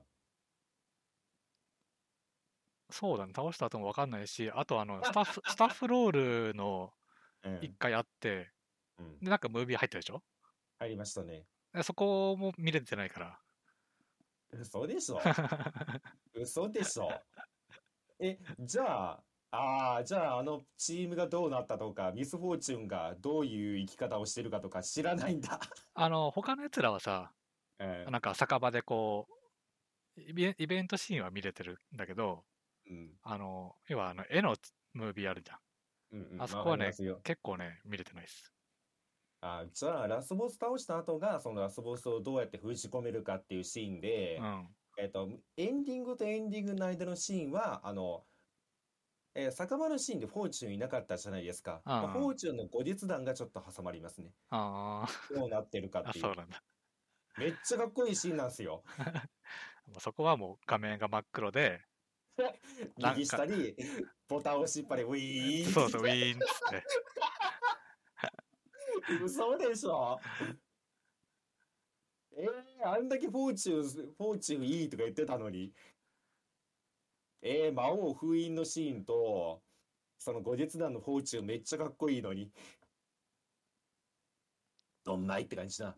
うん、まあそんなのはね、結構ありましたね。他にももう結構あったから、まあ、あとどこがもうと飛んでるかも覚えてないし。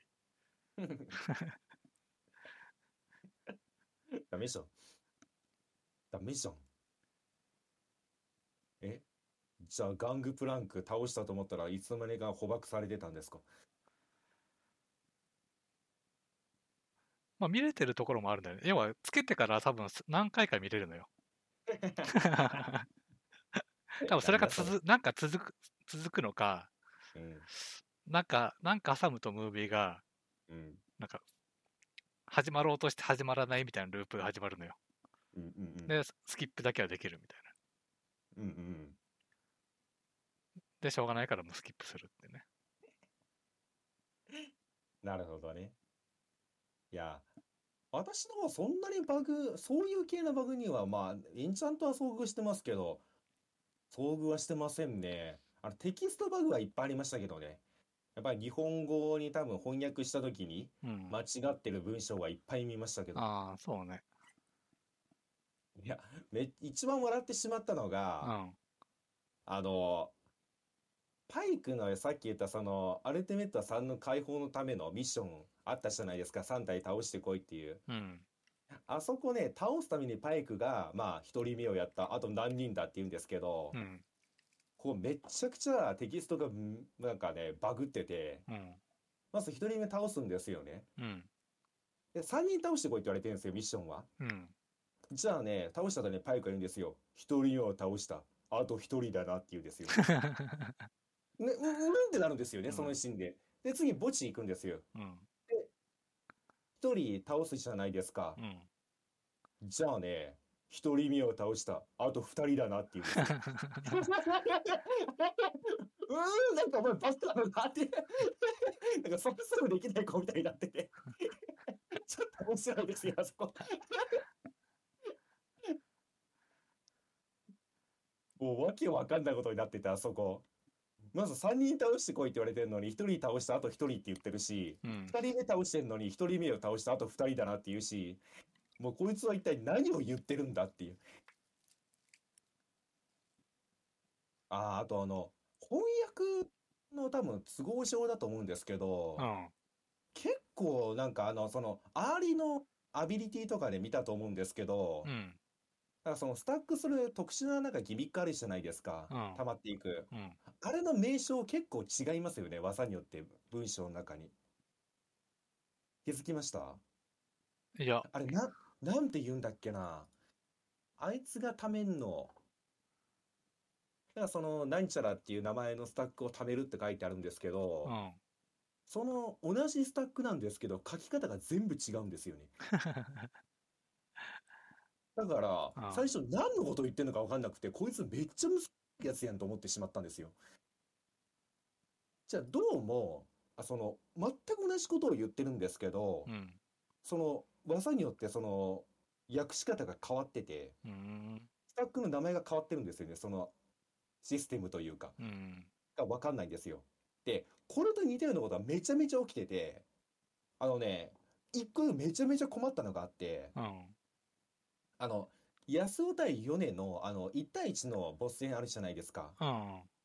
あの時に米の、あの、バフに、あれ、バフの説明文見に行ったら、あの、確か安尾の技の大嵐を当てると、このバフは解除されますって書いてるんですよ。うん。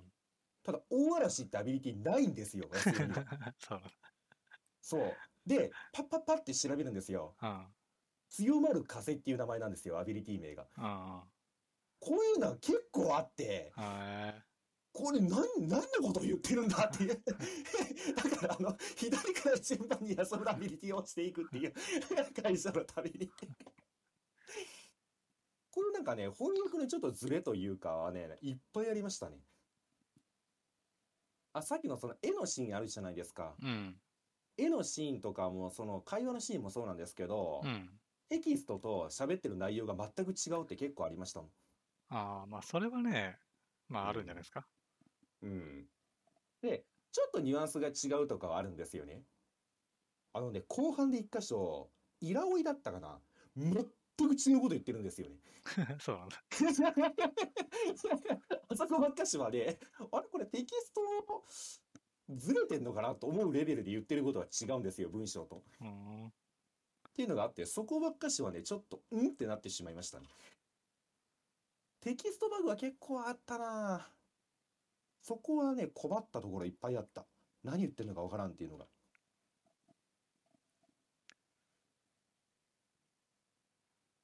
テキスト気になりませんでした？じゃあ、PC だけなのかな？いや、まあ、PC で開けたことないんじゃない？ええ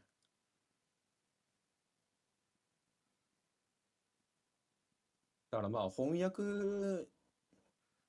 してるときに、うん。まあ同じことっていうもこことなんですけど、多うん分まあその文章文章で担当したのかな？だからみんな訳し方が違うのかな？ああ、まあ、それがね、その、なんか、何、何を指してるかっていうのはね、違ったりしますから。でもゲームの内容をなんかちゃんと、まあとりあえずこの文章を訳してくださいって渡されたら、まあそうなってしまうのかなと思って、そうね。途中でもううん頑張って頑張って解読してましたけど、これはこのことを言ってるんだよなっていうのを。待ってくださいね。えーっと、どうやって開くんだっけ？ちょっと今ね、即席で起動したんで。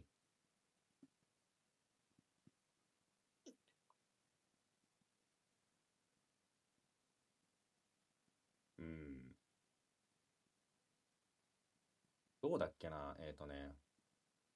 いや、もうまず、スタックの名前意味わかんないんですけど、正規吸引っていう。これね、確かね、なんかによって違うんすよね。どこだっけな？気になったところあったんだけど、今パッと見つかんないな。あ、こっちか。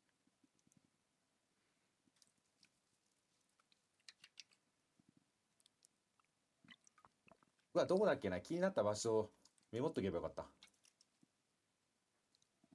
だから私がなんか遭遇したのはそういうテキストバグばっかりでしたね、基本的には。うん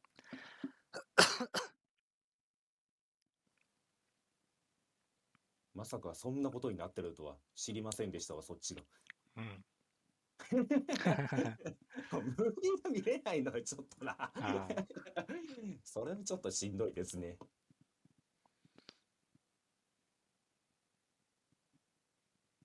ぐらいか？他になんか気になったとこありました？他か、他に PS 版はね、ロードが長かったっす。ああ、長いんですか。うん。まあ、でしょうね、多分。うん PS5 向けかな。まあ、それぐらいかな。うんうんうん。まあ、全体的には面白かったですよ。もう本当あずっとやってたしめっちゃ。面白かったですね。うん私もなんか結局。ただやっぱり一ダンジョン一ダンジョンの敵が強くてね、結構長引いてしまったのが、途中ね、疲れてしまいましたもん。戦闘が長えと思って。あ、あのね、一個だけこれはもうなんかね、やってほしいなと思ったことがあって、うん。あの、言ってしまったらシンボルエンカウントなんでシンボルから逃げるわけじゃないですか。うん。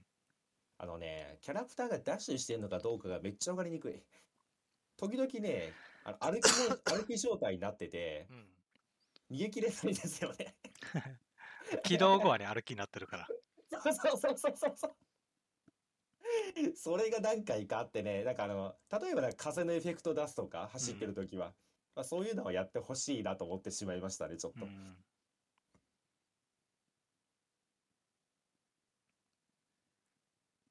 まあ、え？もう一応クリアしたんで、これで、とりあえずはこのゲームは終了って感じですか？ちょっとやり込み要素もやってみようかなっていう感じではなし。うん。もういいかなって。うんそうっすね。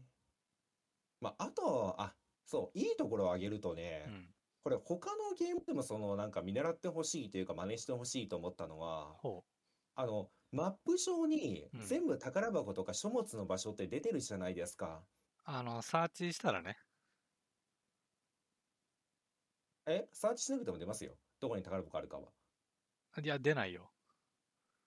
え、入った瞬間にマップ開いたら、このマップ上のどこに宝箱があるかって全部出てますよ。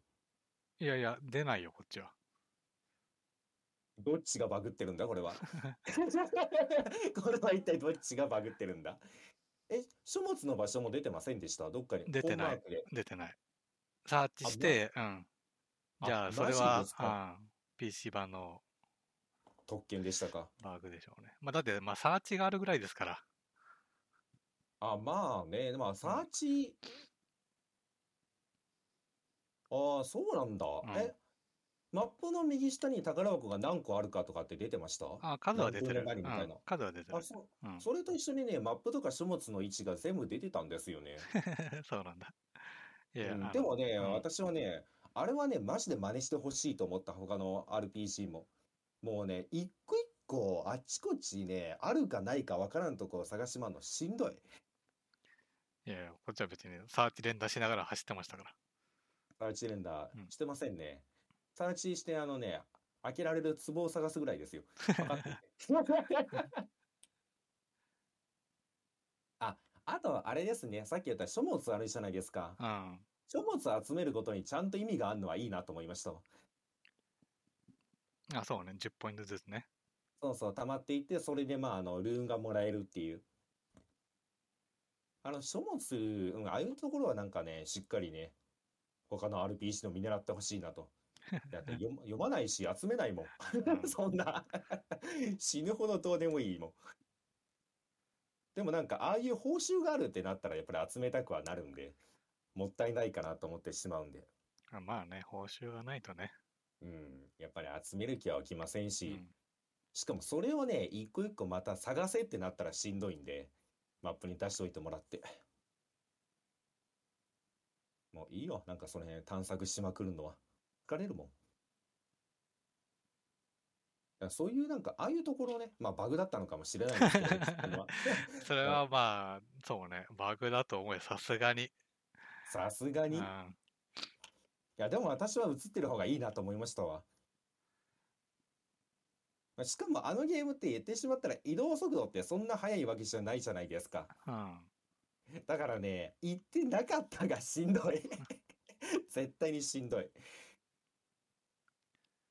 まあ、じあーまあそうね。それで言ったら、結構あの、サーチ範囲がでかいのよ。うんうんうん。だから、まあ、そんなに苦労はしないと思う、実際その、サーチで発見するでも。うーん。あーもしくは、あえーでも違うよな。私入った瞬間見えてたもんな。ダンジョンに入った瞬間に。もしかしてあれかな。イラオイの能力だったのかもしれませんね。一応なんかあれでしょ。みんなフィールド効果持ってるでしょ？ああ、ああ、まあ確かそれもあるかもしれないけどね。わかんないけど。まあ、心理の担い手なんでね。心理。そうね。まあ確かにその効果かもしれないね。うん。俺はイラオイ使ってなかったから。でしょ？うんまあ、唯一違いがあったらそこかなと思ってしまって今。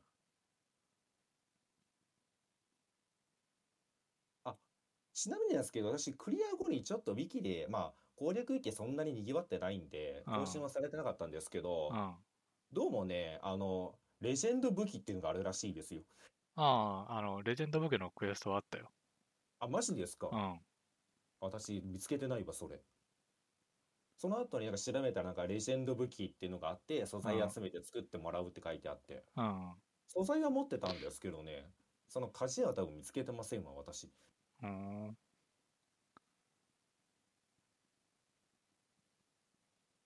なんだったらそういうのもね、作った方が良かったのかなと思いながらもやってましたが。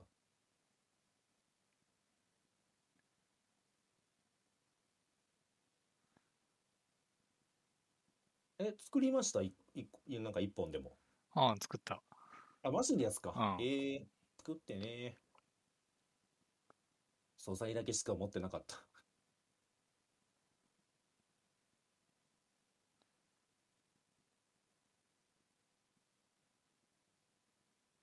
気になるとこあったかなまあ、でもやっぱり最初にこのゲーム買った時も言いましたけど、うん。まあ、3000円のクオリティではないなと思いましたけどね。まあ、ちなみにスタッフロール見たら、うん。あのめちゃめちゃ多かったっす。でしょ？うん。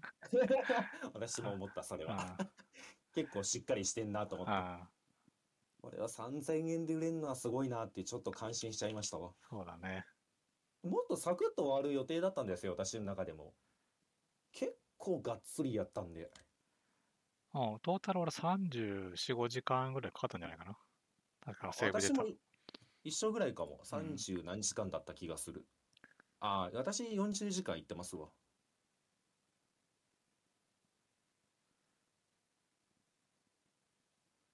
うーん。じゃあ、ルインドキングの話題はこれぐらいでいいですか？うん。他になんか言っとくことはないですか？いや、まあ、バトルがね、面白かったんでね。まあね。あの、なんだろうね、感覚的には、ちょっとこう、誤解を恐れずに言えば、あの、14ってさ、移動するじゃない？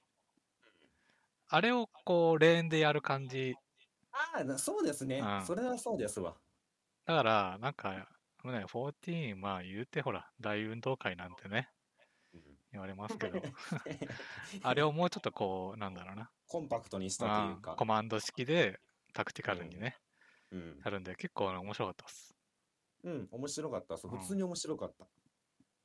てか、あの、最後あたりのね、そのちゃんとレーンの中にここに入れとか、面白かったっすね。そうね。あの、なんか、ああいうギミック、もうちょっとボス戦に持ってきてもよかったんじゃないかと思ってしまいましたけど、最後2戦がすごいうまく出してたんで、うん。もうちょっと細かく出してきてもよかったんじゃないと思ってしまったのがもったいなかったかな。まあ難しいとこでギミックが強すぎるとさ、まあね。その、ね、RPG の武器でなぐ成長して殴ってる感じもなくなっちゃうし、うん。悩ましいとこだよね。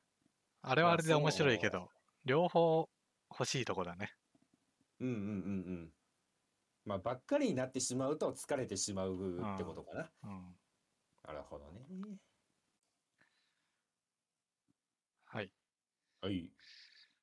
じゃあ、ということでね、うん休憩挟んで後半戦。あの、ディズニープラス入ったんですよ。うん。でね、あの、全部見ました。全部なんだけど。あの全部見ましたって。映画はね、うん。まあ、あの、ブラックウィドウと、うん。シャンチーと、うん。ドラマはね、うん。ワンダービジョンと、うん。ロキと、うん。ファルコンウィンターソルジャーと、うん。ホークアイ全部見ました。おかしいでしょ。なんでよ。いや、おかしいでしょ。1月の1日から数えてまだ4日しか経ってないけど。おう。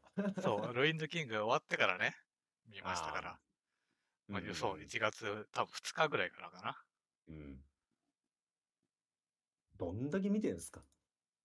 まあ、言うてそそのドラんな見ることマないでしょ。ドラマも、まあ、1時間フルにあるわけじゃないから、うん。でで、も、えうん海外ドラマのワンクールって言ったら全8話とか9話とかですか？えーっとね、確かもう、なんかね、6とか8とか、そんぐらいだったかな。ああ。ワンダービジョンがちょっと長かったのかな。で、まあ、あなたシャンチー見たって言ってたじゃないですか。シャンチー見ましたね。それ以外は？それ以外私は、ドラマの方は全く見てませんよ、私は。ブラックウィドウは？ブラックウィドウ見てない。あ、見てないんだ。あ、この中で言うと、今パッと見たエターナルスが入ってるんで、エターナルスは見ましたけど。エターナルズはね、来週からね、ディズニープラスに来ますね。はいはいはい。ぐらいじゃないかな。うん。いや、ドラマの方は面白いとは聞いてるんですけどうね、ん。どうしてもちょっと 手が伸びないというか、ドラマ。ドラマはしんどいかなっていう。めちゃくちゃ面白かったっす。面白いんかい。面白いんかい。あまずね、ワンダービジョン。うんもうこれね、内容言えないっす。な、なんじゃそれ。あの、内容に触れられないけど、めちゃくちゃ面白かったっす。いや、だから、こそういうのも、まあ、ドラマっていう形になって、なったおかげだと思うけど、あ、なんか MCU でそんなん作れんだみたいな。うんうんうんうん。ちょっとね、面白かったです、これはマジで。でね、あへーえーっと、まあ、そうそういう時にね、その内容を、これ見た人同士でしか話せないやつなのよ。これ言っちゃダメなんですよ、これ。言っちゃダメなんだ。うん。だからそんなにこう見てない人にはね、話できないんですけど、でやっぱあれですよ、ファルコンウィンターソルジャーですよ。これね、良かったですね、これね。あれ？あなたウィンターソルジャーどうでもいいとか言ってましたよね。まあ、ファル、そう、ファルコンとウィンターソルジャー、まあ割とどうでもいいじゃないですか。いや、あなたが一番どうでもいいって言ってましたけどね。やっぱね、魅そ力ないよねって言ってましたもんね。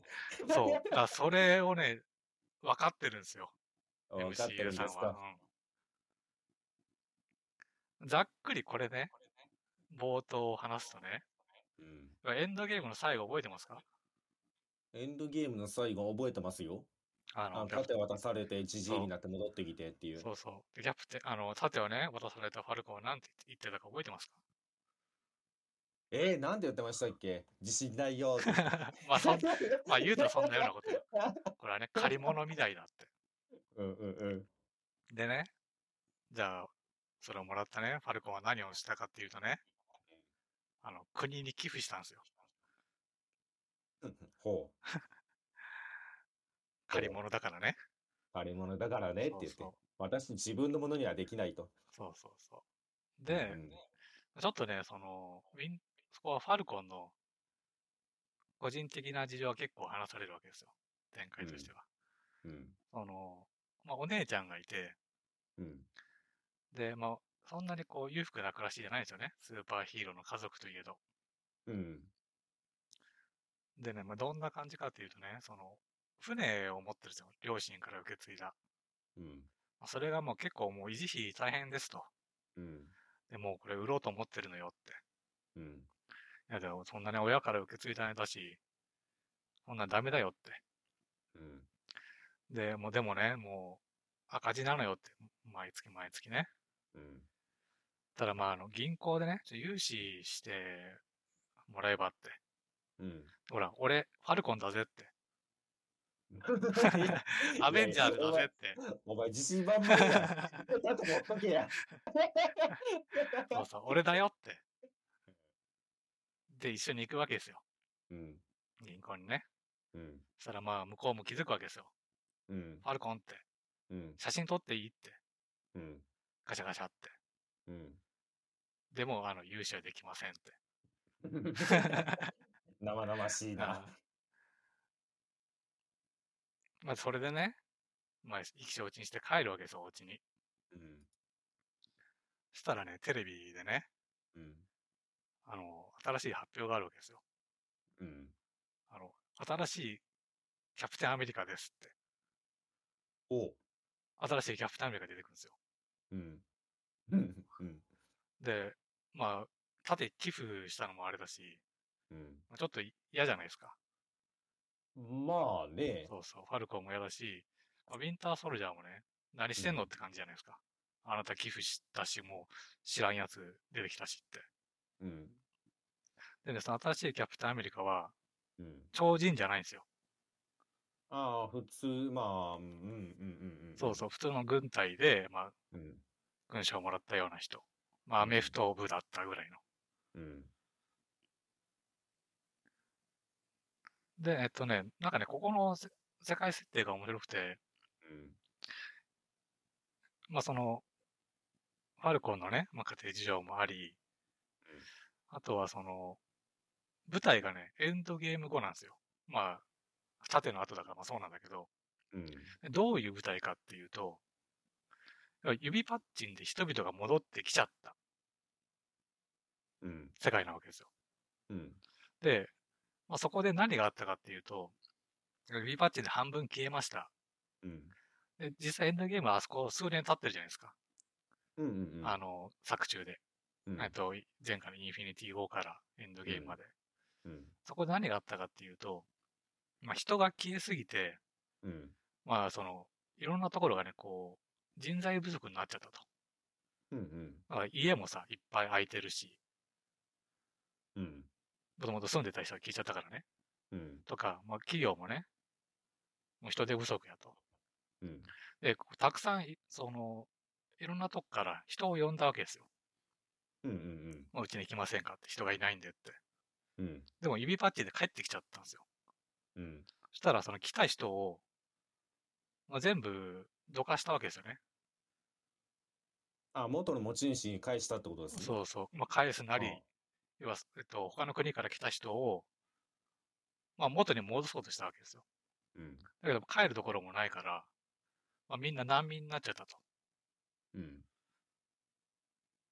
で、えっと、まあ、国としてはその元の人たちに戻す復興と、その難民が生まれたせいで、まあ、難民を助けるゲリラが出てきたわけですよ。うん。うん。まあ、それがこう、国なりなんなりをこう攻撃してると。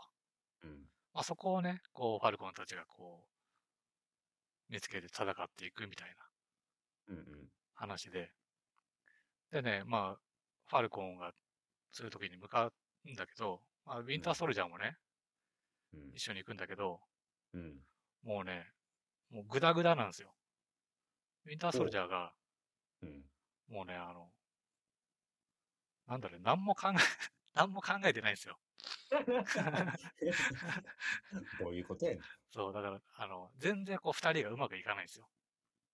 うん。うん。その、まあ、ウィンターソルジャーは超人じゃないですか。うん。まあ、そうですよね。で、ファルコンはまあ、あの、機械のあれね、いろいろ使っうんて、まあ、本来なら、まあ、十分勝てる話じゃないですか。うん。まあ、だけどね、あの、なんかね、そのゲリラたちは、なぜかその超人結成を打ってるんですよ。うん。ああの、キャプテンアメリカだけだと思われてたね、超人結成をなぜか打ってて、うん。ゲリラが超人の可能性があると。うん。で、まあ、二人でさ立ち向かうんだけど、もう帰り討ちにされちゃうんですよ。うん。で、なんやったら、その、普通の新キャプテンアメリカに助けられたりするわけですよ。おう。っていう感じかな、冒頭は。うん。で、どうなっていくか、みたいな。はいはいはいはい。インターソルジャーっていうか、あの、あそこはメンバー自体は増えてるんですか、結局。え、つまりキャップの元に集まった人たちが何人かいたわけじゃないですか。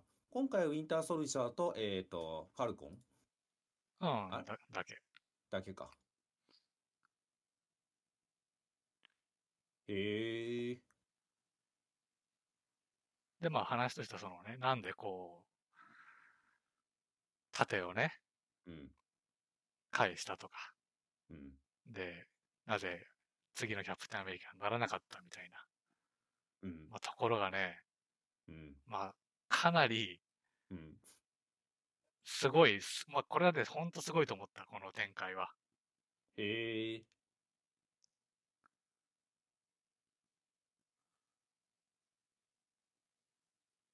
あれ、結局、でも、なんか、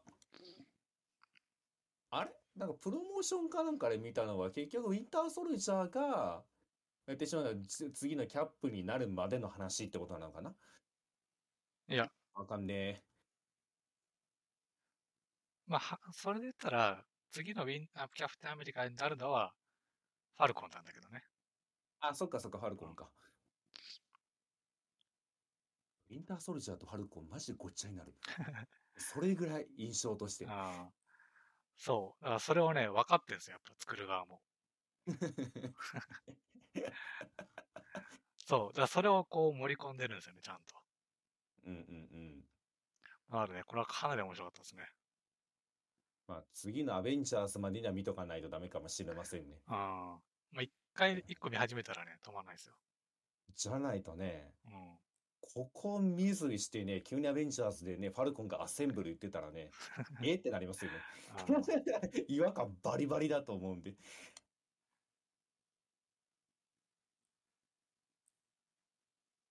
まあ、このあたりは、でも確かにな、この二人を映画にするっていうのは難しいですよね、ドラマでっていうのは。まあ、妥当なのかな？まあ、え、要はね、よ、あの、なんで継が継がなかったか、うん、継がないって選択肢を取ったのかから、うん、継ぐまでをうん、描いてるから、まあ映画じゃちょっと足んないんですよね、時間が。うん、うん、うん、うん、うん。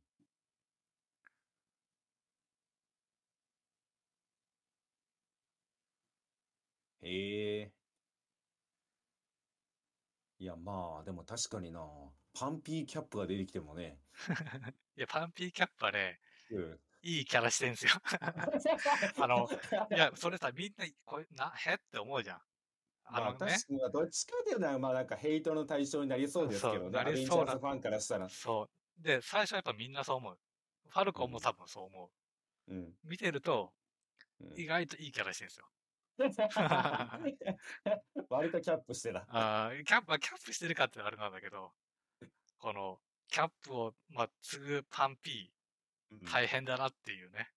ああ、そういうことねうん。言ってしまったら、彼にも彼の苦難があるそうそうそう。まあ、そりゃそうやあな。なんか、まあ、言ってしまったら、なりたいって言って、まあ、なったのかどうかわかんないんですけど、うんあのキャップを継いでしまったらね、そりゃ苦難もあるわなっていう。そうそうそう。もうどっちかというとそっちの方が気になるな。うん、そうそう、まあ、その辺もね、そう、とか、あとはその、さっき言った、その、組織とその難民の対立みたいな。うんうんうん。なんで、いろんなこう、要素がね、結構ボリュームすごいですよ、その、要素だけで言ったら。ええしかもそれもね、言うたら、1話多分40分とかで、うん。6話ぐらい。6、4、24。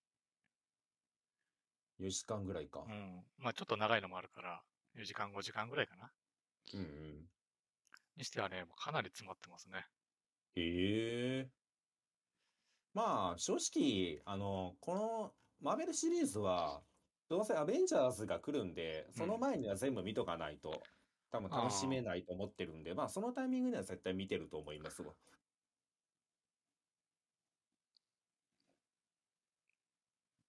まああとそのね、要は、難民との対立でさ、まあ、要は国連みたいなところがまあ復興ね、しようとしてるんだけど、まあこういうところがね、もう昨今あの、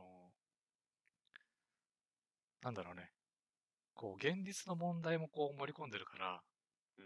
あの、もう国とか組織に対する、まあ、信頼がないんだなっていう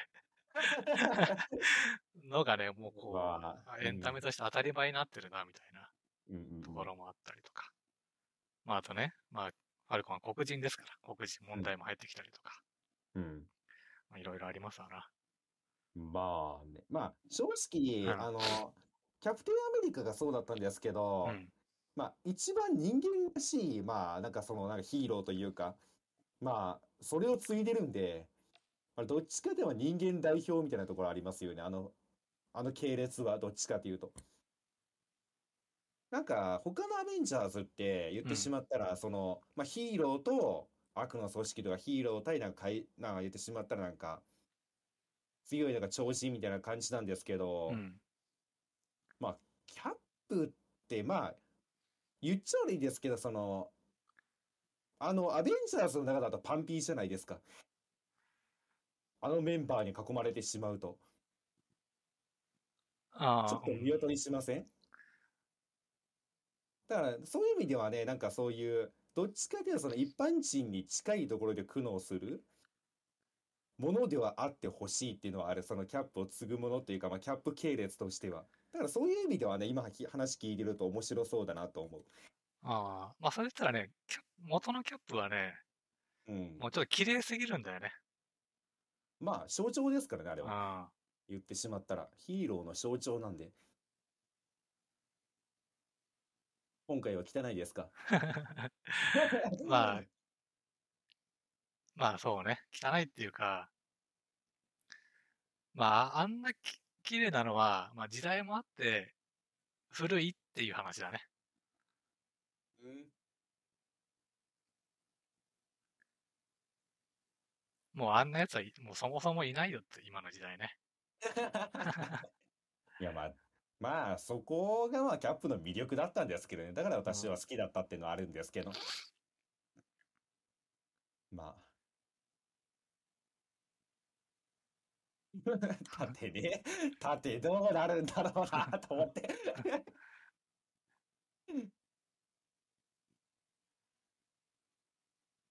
なので、こう、まず、ファルコンウィンターソルジャーね、もう想像以上に面白かったですね。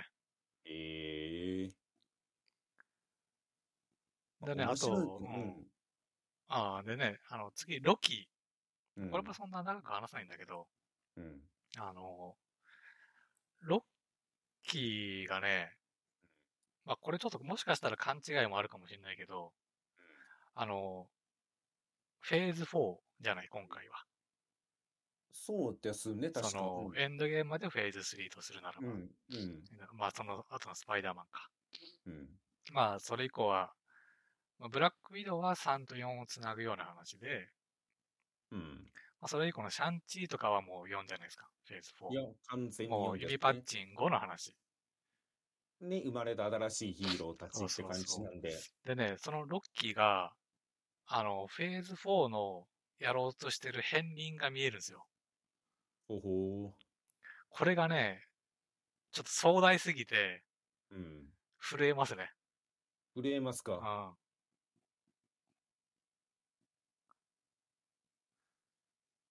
いや、わからんな、でも。その、どういう方向に広がって るのかがちょっと今そう想像できないんで、ああ方向がわかんないな。多分これ見たら、うん。なんか、いろいろ出てきた、この、フェーズ4で出てきた、ヒーローのうん。意図みたいなのがわかるんじゃないですかね。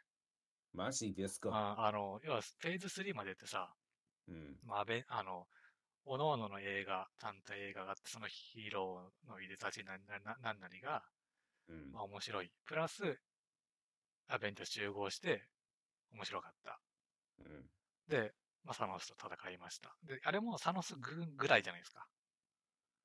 まあね、一応。一つの軍ぐらいじゃないですか。うん。ロッキーを見るとね、まあ、そんな事件じゃないんだなっていう。あー、これ見たうん。ら、ああれ？まあ、エターナルズが言う、サノスぐらいっていう。あ、そうそう。なんとかしてくれやっていう、お前らでっていう。そう。それが話の多分軸となっていくし、まあ、そんな感じのアベンジャーズになるんじゃないかな、みたいな。うんうんうんうんで、それがもうその、要は、単なるヒーローが集まりました。敵の強い軍隊がいました。ぐらいの、あ、本当に小粒なんだなっていうのがねうん、わかる。まあじゃあそれが果たして実現されるかどうかはわからんけどうん、実現されるとまあとんでもないなっていう片鱗が見えますね、これ。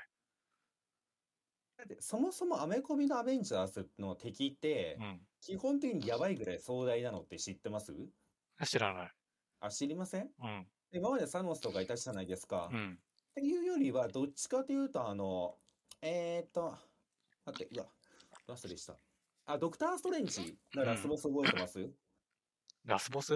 ああ、あの、ドルマム。あまあ言ってしまったらあれって、まあなんでしょうね、絶対神というか神なんですよね、うん敵は。うん。だからなんかね、わりかしああいう規模の敵がアメコミってね、普通に出てくるらしいんですよ。うん。宇宙を作った神とか。うん。まあそういうのを相手にして戦うっていうのがアメコミらしいんでう、ん。多分まあそっち方面に広がるってことかな。とも、ちょっと違うと思う。また違うんですか？うん。その壮大さの多分ね、まあこれ言わないけど、うん。じゃあそのね、なんだろうね、フリーザの次はセルでしたみたいな話ではないんですよ、やっぱり。うんうんうん。魔人ブーでしたではないんですよ、これ。うんうんうん。違うのか。そういや、まあ、その壮大な話っていうのは知ってるんですけどね、宇宙をかけた戦いとか。えー、そっち方面じゃないんだ。そうそう。ってのが、まあ、わかんない。これが、ロキで完結しちゃったら、ロキ内で違うんだろうけど、でもまあなんか、そんな話になるんじゃないかな、みたいな。まあ、これがこしれにこしれて、まあ、なんかの引き金になって、みたいな。そうそうそうーん。なんだっけ、アイアンマンの確かどれかのボスもめちゃめちゃ規模でかかったですよね。なんか別次元のなんか扉が開いてみたいな。あれ、アベンジャーズの最初の方か。う。あ、そう、あれはアベンジャーズの最初のワンだね。まあでも確かに今回で言うと、多分エターナルズがチームに入ってしまってるんで、うん。まあ相当規模というか、その、何でしょうね。まあ、そのさっきも言ったように方向性わかんないですけうど、ん。まあ膨らむんだろうなっていう。そうそう。だ、ただこれが、なんだろうね。果たしてに、その、人間に実現できるのかみたいな規模なんだけど。だからまあ言うたらエンドゲームでもすごかったじゃん。うん。あんだけね、ヒーローあって、いろんな映画があって、全部面白くて、それがクロスオーバーしてなおさら面白い。もうそれで割と十分じゃないそれでさ、もうエンタメ史に残るレベルじゃないですか。そんなもん自体が。そっからさらにね、やっぱこう発展させようとする。ただ単にこの集合のアベンジャーズじゃないみたいなね、計画なんだとしたら、いやもうとんでもないですね。とんでもないことになってしまう。あいやー、まあ楽しみですよね。正直まだフェーズ4始まったばっかりなんで。ああ、まあね、まだアベンジャーズ自体もね、うん。特にクロスオーバー自体もそんなにはないですから。だってね、ウィンターソルジャーが、まあ、キャップ側だとしたら、まあ、アイアンマン側？スパイダ、スパイディの話がね、もうすぐ公開なんで、こっちが気になりますね。ああ、スパイダーマンはね、今週金曜からなんですよ。ですよね。で、あの、チケットも取ったので見ていきますわ。マジですか？もうんう撮ってですか？うん。早っ。いやー、だってあれは気になるでしょう。しかも今回ストレンジも絡んでるし。楽しみっちゃ楽しみやね。まあ多分ね、そう、それも、そんなような話だと思うん。う。ロキに通じるようなね。まあ、今回はね、なんか、あ、でも過去作見直してないから、ちょっとね、またわかんないとこ出てきそうですけど。なんかあれでしょ？今回は、またいろんなとこクロスするんでしょ？うん。うん。昔のスパイダーマンの敵が出てきたりとかっうん。ていう話らしいんで、まあまたストレンチが余計なことしたんですけど、ストレンチがなんかね、世界を歪ましてしまって、それに対してスパイディがどうなんかね、生きていくのかっていう。まあ多分あの話で完全にその、まあスパイダーマンがどういうものになっていくかっていうのが決まると思うんで、うん。楽しみですね。そうね。えちなみに、えっと、ウィンターソルジャーとかファルコンの方はもう方向性は定まったんですか？まあ、なんていうか、まあ決心が固まったというか、まあ一応スパ、なんかその、まあ、アイアンマンとキャップって二大巨頭がいたみたいに、片方の柱は立った感じですか？大雑把に言うと。ああ、そうだね。ああ、じゃあまあ、今回のスパイダーマンでもう片方の柱を立てる感じか。うん。ただ、わかんない。このロキみたいな話がベースになると、うん。ちょっとついていけない感じはね、ある気もするけど。まあわかんない。そこはね、わかんないですけど。まあ、ロキは、まあ、ロキの話はもう全てに通してどっちかというとね、マーベルシリーズのインテリ寄りなんで、わかりにくい。ロキが出てくるとわかりにくくなる、急に。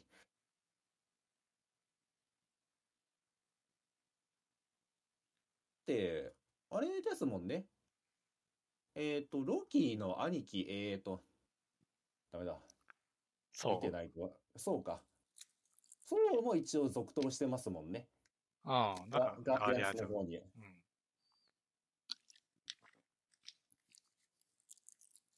まあ、ロキ、絡んでくんのかな？まあ、ロキ自体が絡んでね、うん、来るかはわかんないけど、うん。まあ、その、すべての世界に絡みそうな話だったから。うんいや、正直ね、前回のインフィニティ・ウォーでう、ん。あまりにもあっけなく対象してるんで、彼。まあ、次回ぐらいはちょっとね、まあ、フェース4のアベンジャーズではもうちょっと活躍してほしいというか、そういうね、まあ、ロキってキャラ自体は好きなんで、うん。願望はありますね、一ファンとして。インフィニティ・ウォーマジ冒頭で消えたんでね。そう。で、今回出てきたロキは、うん。あの、エンドゲーム中に、あの、4次元キューブ持ってファって消えたの覚えてる？うんうんうん。あのロキなんですよ。あ、なるほどねう。ん。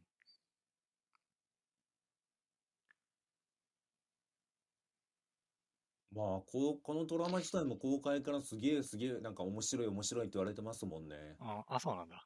うん。めちゃめちゃ話題になってましたね。いや、めちゃめちゃ面白かったです。ええまたどっかで見とくか。うん。で、なんかこの辺、いいつからだろうな。まあ、はっきりと分かりやすくあったのは、うん。そのエンドゲーム後のスパイダーマン、ファーフロムホームか。うん。なんかさ、その、こ、なんだろうね、客側のうん。見てる視点とかさ、気持ちみたいなのをさ、うん。映画に盛り込んでくるんですよね。うんうんうんだからその、ファーフロムホームだったらさ、まあ、アイアンマンいなくなったわけじゃないですか。うん。うん。で、キャップもいなくなったわけじゃないですか。うん。で、スパイダーマン継いだっつっても大丈夫？みたいな。うんうん。それをね、こう映画にした話じゃないですか。まあそうですよね。うん。まあそんなの気持ちをね、こう、大体どのドラマもね、どの、あその、え映画もね、入れてくるんですよね。うん。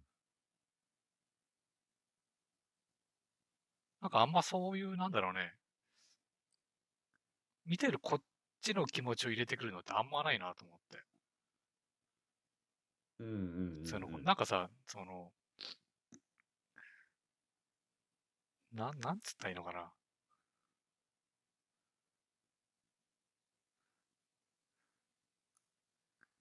基本、え、なんか物語、エンタメ全般さ、こっちの見てる気持ちは置いといての話になんない？ああ、まあ、そうなりがちですよね。どっちかというと、まあ、なんかその、なんでしょう、映画に対して見てる方が共感するって言ったらいいのかな。ただ、多分アベンジャーズに関しては映画の方がね、まあ分かってますよっていう、うん。共感してくるんで、そこかな。まあ言ってしまったら映画、まあ、うん、確かにそれはあるかもしれませんね。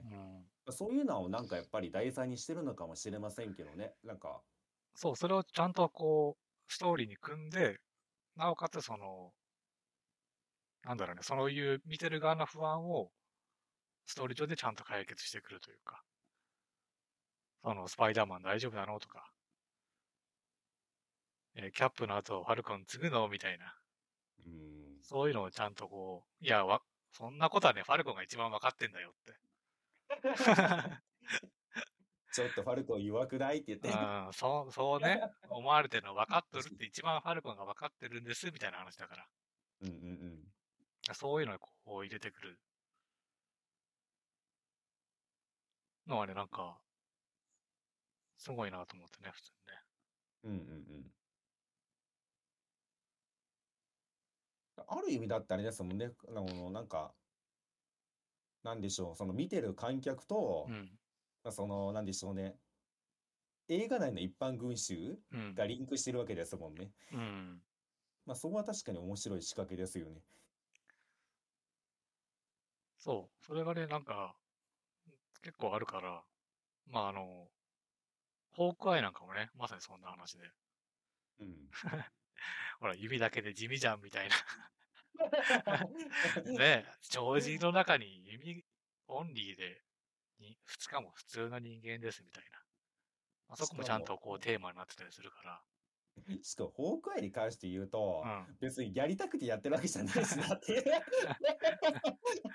毎回要請されるから言ってるだけであってあ、別にそこまでなんかアベンジャーズに対して思い入れとかねえんじゃねえのって見てる方が思っちゃいますけどね。まあ、その辺の話をね、ちゃんとこう盛り込んでいきますから。なんかこう見ててね、気持ちいいんですよね。うんうんこっちのなんか、もやもやを全部解消してくるから。うん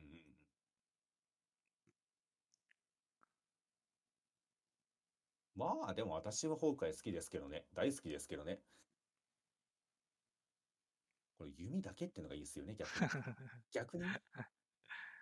まあでもドラマ見たらね、みんな好きになるんで。いうんうんうん。やまあ別に嫌いな人いないと思うんだけどね。その見劣りするよって話で。ほら、手からビーム出すやつに比べたら。まあね。飛んでいったりね。変身したり、イカスチ落としたりね。そうそうそう。まあだって、それと比べてしまったら、キャップも相当落ちてしまいますからね。縦投げてるだけだし。まあでもほら、彼は超人じゃないですか。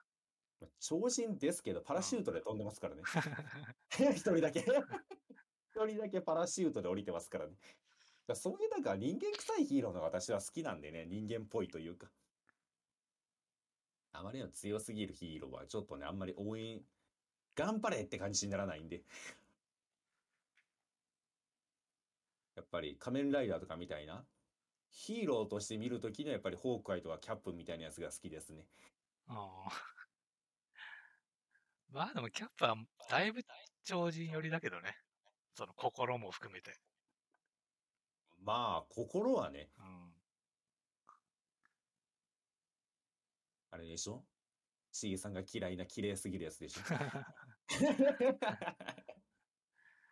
そう、その綺麗すぎるし、まあみんなね、それをこう、当たり前のように求めるというかね。ってところもなんか、なんだかなって感じを、をドラマにしました。お願いしました。うん、っていう話です。なので、ファルコンはキャップとは違いますって言って、でもって言って、頑張ってるんですって言って、感じかな。うん、キャッ。プと同じようなものを求めないでくださいって。ただ彼はキャップの後を継ぐものですっていう。だし、まあ、見て、見てる人も、まあ、そその、まあ、それなら確かに、なんか別につくごとにもう何の異論もないですみたいな話になりますから。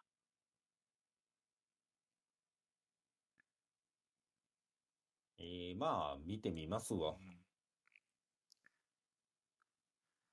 あとはね、シャンチーがね、あの、めちゃくちゃ面白かったっす。え、面白いでしょ、これ。めちゃめちゃ面白いでしょ、これ。あ、やっぱあカンフーのアクションがね、すごかったね、あれね。すっごいめちゃでしょ、これ。めちゃかっこよかった。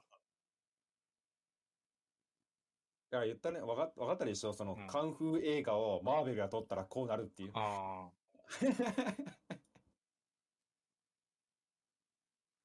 あの、バスの中のやつとかね、ほんとかっこよかったね。あれすごいですよね。うんまあなんか、なんでしょうね。カンフーなんですけどう、ん。飛び方とかちょいちょいね、あアイアンマンなんですよね。そう。でね、あとディズニープラスにはね、この、その辺のいろんなやつ、マーベルのメイキングシリーズがあって、うん。シャンチーもあったんですよ。うん。やっぱね、ここはやっぱパワーあるな。さすがマーベルだなって思ったのは、あの、シャンチーでさ、お母さんの村あったの覚えてる？うん、覚えあの、てます竹よ。林みたいなとこ抜けてっあて。そう、あの、枠から出るなって言って。そうそう。で、ねの村あるでしょ？うん。あの村 CG じゃないっす。食べちゃった？食べちゃった？村作ってましたって。マジやばいじゃん。村作っちゃいましたあやばいっしょ。映画のために村作るって何？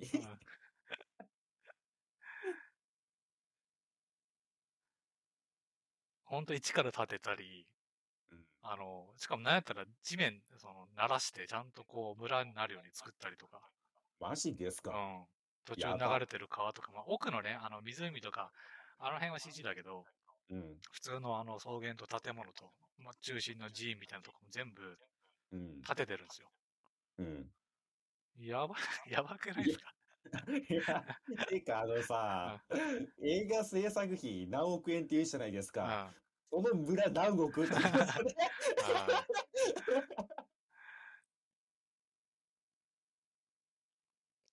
うん、まあね、そうっすね。それ聞くと確かに力入ってますね。うんえ、シャンチーは正直フェーズ4の中だとね、推しになる可能性ありますわ。押せる可能性がある。ああ、あの、か本当アクションシーンかっこいい。かっこいい。うん本当にかっこいい。し、武器もかっこいいわ。テンリングス。テンリングス。テンリングス俺はあんまかっこいいと思わないけど。マジで？私めっちゃ好きなんですけど。いや、俺はあの、テンリングスもらう前の方が好きだったな。い やいやいやいや、いやいやいやそれはもはやファルコンなんよ。いや、あの、バスとかさ、あの、ガラスのなんだっけ、ビルのとこね、うんとか、あの辺が好きだったな。や、あそこマジカンフー映画でしょ、あれ。あめちゃめちゃかっこいいですよね。まあ、かっこいいし、面白いしね、コメディの。お姉ちゃんのあの、ノート PC切られるし。まあ、あれはなんかあれですよね。ジャッキーとかあのあたりの系譜をね。そうそう。ちょいちょいね、コメディっぽいのが入ってきて。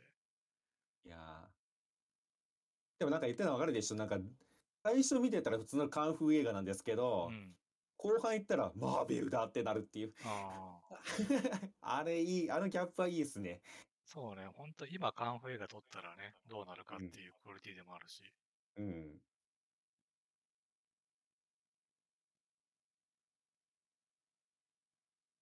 いやーよかったっすよ。うんこの映画はね、私もね、めちゃめちゃ面白かった。そうね、シャンチーが帰ってくるっていうんでね、うん。ちょっと見たいですね、続きをね。そうそうそうそう。いやー、出てきてほしいわ。で、早くね、他の奴らとの絡みを見たい。あ最後あれだったじゃないですか。あの、ドクター・ストレンジから迎えが来てたじゃないですか。あ、あってことはストレンジと絡むんですよ、絶対に。あ。ストレンジはもう誰とでも絡むな、マジで。いやー、だって、紅すぎるもん。あそうねどこにでも出てくるし。そうね 世界見えるし。で、ストレンジ私ね、ヒーローの中で一番好きなんですよね。あだから、ストレンジと絡んでくれるのはね、めちゃめちゃ嬉しい。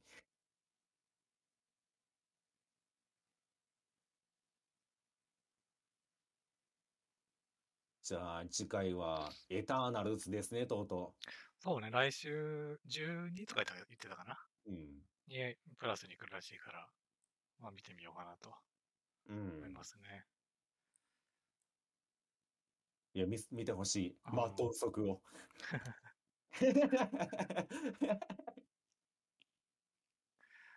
あとね、今日、うん。今日ちょうどね、あの、なんか、なんだっけな、SNS かなんかで、ハリウッドと日本の脚本の違いみたいなのがこう話題になったの知ってますか？全く知りません。あ、でもなんかハリウッドなんちゃらみたいなの見たな。それかな？あれ、どういう話だったんですか、結局？要は、ハリウッドは脚本の段階、いや、文字の段階で、うん。えっと、もう、なんだろうね。絵で説明できるところは、絵で説明するために、うん要は、絵が、絵自体も文字で描写してあると。ほう。にで、で、日本の脚本は、うん。もうセリフばっかりと。ああ。うんうんなので、うん。うん。うん。ハリウッドはすごいんだよっていう。いや、だってしゃあないじゃん。うん日本ってさ、絵で勝負できないんだから。文字に頼るしかないんちゃう？え、でもそれの結果、えっと、うん何がどう、何がどう違うって話なんですか、それは。そうなった結果。え、だから脚本の段階で、要はその、これは言葉にしなくてもいいものも含めて、うんえっと、セリフじゃない文字が書かれてるのがハリウッドの脚本。え何を見せ難しいな。えっと、だから、その情景が全部文章で書いてあるってことですか？そうそうそはいはいはい。う。もう、なんやったら絵コンテに近いみたいな。うん、うん、うん、うん、うん、うん。ただに、日本のはほぼセリフ。ああ、だからどっちかがセリフを喋る俳優がいて、どうなんでしょうね。まあ場所とかセットについては何も書かれていないと。まあ行き当たりばそったりう。だし、といえばそうなそこでんですが。何を見せるとか、うんうんうん。何があってどうこうみたいな細かくはところに書かれてないと。うんうんうんうん。なるほどね。うんへえ。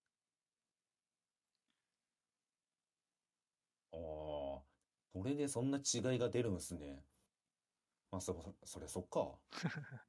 まあ、まあ詳しい情報があった方うんが、まあ、より良いものができるっていうのは、っていう話かな、じゃあ。そうね、まだ日本の場合そこで、じゃあこのセリフさ、ちょっと説明しすぎるじゃんって。うん。削りたいけど、じゃあ代わりのものはっていうとこまで、もういけないんだろうね、脚本の段階では。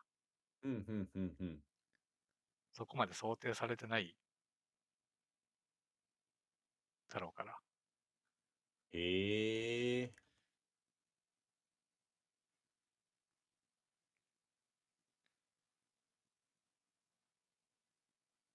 まあ、あとはどうなんだろうね。まあ、そう、なんで、まあ言うて多分ねハリウッドもね、昔も、あ、そうなんだったと思うんだよね。うん、うん、うん。結構、説明セリフ臭いのも割とあったし。うん。ただやっぱり最近のはやっぱちゃんと、最近のってこともないか。2000年以降とかなのかな ?2000 何年とか。ちゃんと絵で見せるし、その説明するときもさ、ちゃんとこう、急に説明したりしないんだよね。ちゃんとうんうんうんこう、キャラクター同士が会話してるっていうかさ、片方がそれを情報欲しがって伝えるとか、うん。そういうちゃんと会話になってんね会話にね。うん、うんでもなん。か、邦画はさ、急にあの、目の焦点が合わなくなって独り言言うじゃない。やめましょう。やめましょう。それ何ダムですか？それは何ダムですか？あの、今年2が始まるという何ダムの話ですか？それは。一応あれね、今年2が公開するらあしいんであ、な。るほど。じゃあ、急にね、目の焦点が合わなくなって、しゃべしゃべり出しますので、そこを、そこをね、ご期待ください。もう、マジ勘弁してほしいわ。絶対に次見たらそこ気になってしまうやん。そうね。絶対気になってしまうやん。だって私見てる時はそんなとこ気になんなかったもん。もう、そんなんばっかだから。目の焦点が合わなくなるやめてもらえますか。焦点は合ってんだよ、カメラと。でさ、まあ、これ、要は、まあ、単純にね、脚本力の違いって言やさ、まあ、それまでなんだけどさ、うん。まあ、そこにね、かける時間とかさ、お金とかさ、うん。まああとそこにこう、想像できる、実際に映せる絵を描ける、描いてしかもそれを作れるうんってとこもまああるとは思うんだけどさ、うん。なんかさ、その、なんだ日本でね、そっち側があんまり進化しなかったのかって言ったらさ、まあこれわかる、想像想像。そのお金ってとかとりあえず置いといて、お金技術力は置いといて。なんかね、俺は、あの、いや漫画とかアニメとかってさ、基本セリフじゃない話が進んでいくのって。うん。なんかね、そっちが、なんかベースなんじゃないかなとはちょっと思ったけどね。ああ、なんかでも、その説はね、なんか誰かも言ってた気しますわ。なんか昔聞いたことがある。なんかさやっぱりあのアニメ文化うん。っていうのがやっぱり根強いてるから、そのセリフに頼ってしまうっていうのはね、確かに聞いたことある。まあ、根ず、まあそうね。要は、普通の人はさ、この昨今の洋画はまあ見てないわけですよ。でもまあ漫画はみんな見るじゃん。うん。だから、こう、そういった説明、急に焦点がね、合わなくなってなんか一言言うみたいなのも、あんまり多分ね、違和感がないと思うんだよね。で、漫画ってそんなんだから。うん。まあ、漫画には焦点も距離感もありませんからね。そうね。ただまあ、そうやって育って違和感なくなってくると、まあ、そんな感じなんじゃないのとはちょっと思っかな。あーあー、今見つけましたわ。本当だ。あ、これ面白いですね。日本の脚本をうん。ハリウッドで書くとこうなるっていうのをちゃんと文章にしてくれてんのは。へえ。あ、本当だ。全部書いてある。どういう状況かっていうのが。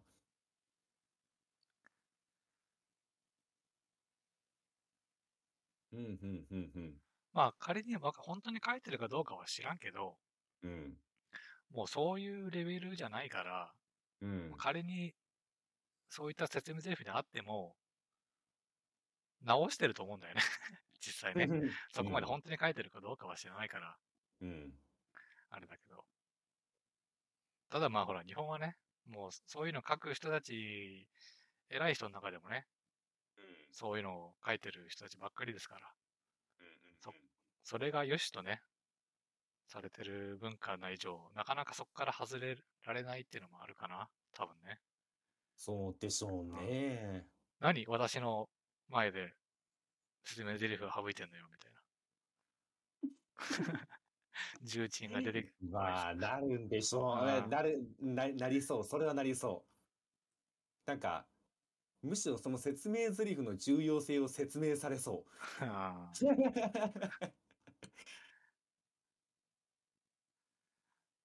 でも逆、だから逆というか、まああれですね。だから最近で言うとー、うん。あの、マッケンユー海外行ったじゃないですか。うん。今こういう感じなのかなってちょっと想像しちゃいましたわ、今。向こうの客、台本見て、おお、すげえってなってんのかなっていう。どうまあそうね、セイントセイヤがどうなってるかだね。セイントセイヤとワンピースがどうなってるああ、ワかですよねンピースか。ああ、でも確かにこれ書いてくださってるんですけど、なんかああその日本の脚本みたいな。うん。うん確かにね、私が見る脚本もこっちですね、どっちかというと。だからどっちかというと全部これだな。あうんうんうんうんうんうん。なるほどね。へえ、これはね、知りませんでしたわ。なんか何人かが言ってんなとは思ってましたけど、この人発信だったんだ。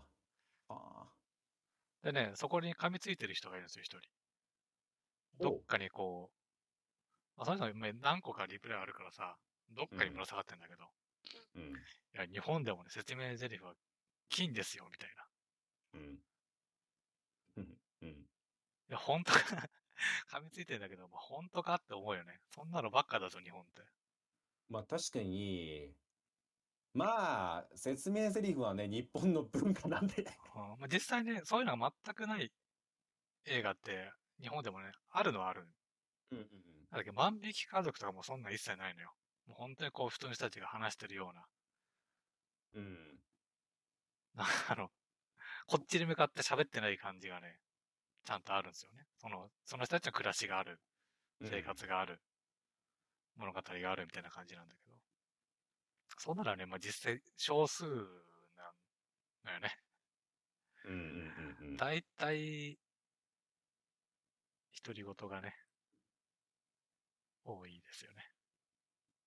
いやー、まあね、まあね、カメラアップで抜いての独り言は多いですからうんね。まあそれがね、なんでかっていうのはまあ正直ね、わかんない。お金の、うん。それを細かく全部ね、作ってる余裕がないんですよっていう話かもしんないし、うんうんそう言われたらもうしょうがないじゃん。お金出す側じゃないから。うん。まあ確かに、まあ言ってしまったら書いてる人たちにも何かしらの葛藤はたくさんあると思うんで、あ違うんだよっていうね。こんなこと本当はしたくないんだよっていうことかもしんないしね。わかんないけど私。たちが書きたいのは、書きたいのはこっちなんだよっていううんのは確かにね、あるかもしれないし、うん一概には言えないと思うんですけど。まあでもどっかでね、そういう文化が変わってくれたらね、また面白いものができていくんじゃないかっていう期待もね、してしまうんで、どうしても。まあそういうね、監督もちゃんといるから。うん、ただまあ、多数がね、そうではないから。うん、でも本当どう思ってんだろうな。要は映画監督ってさ、うん。大体映画オタクなんですよ。まあそうでしょうね。うんなんか面白い。そんなことは多分、100も承知な気がするんだけどね、そこに対してこう、まあ仕方ないのがか強いのかな？わかんないけど。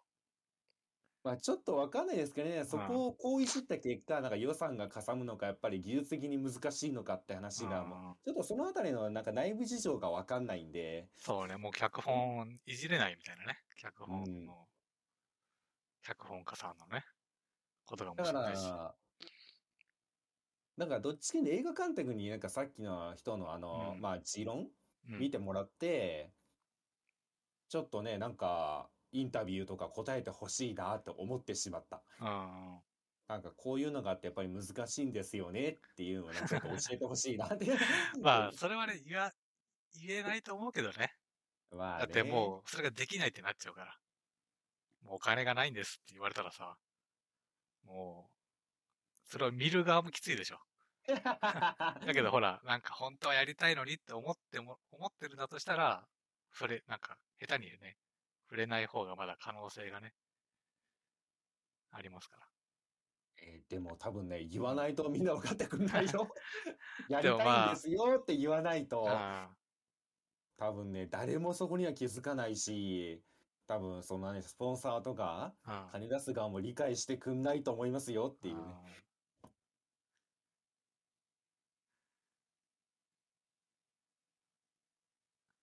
ええ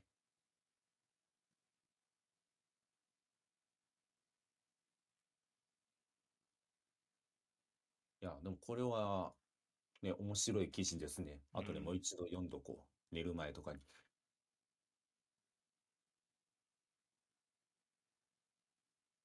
まあね。まあね。いや、すげえ悲しいんですけど、確かにね、あの、映画館行くじゃないですか、我々。でうん。もやっぱり圧倒的に邦画見てないんですよね。てかね、あの、すごいなんか下世話な話をしてしまうと、うん。1800円出すのをためらってしまう。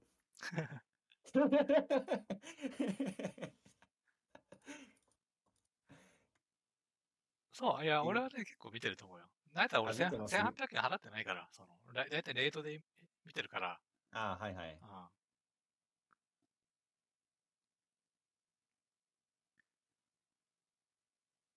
うん。まあ、全、うん、まあ、そうっすね。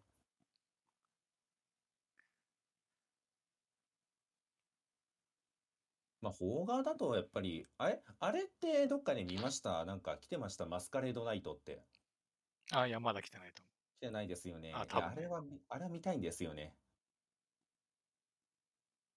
なんかね、あれでなんかキムタクのダンスシーンがあるらしくて、それがね、かっこいいらしいんですよね。う。そうだか。らね、ちょっと見たい ーと思ってしまった。単語だっけなかなんかでうんダンスしてるシーンがあるらしくて。なんかこの間格付けチェック見てたんですよね。うん。それでなんかダンス、えーっと、待ってくださいね。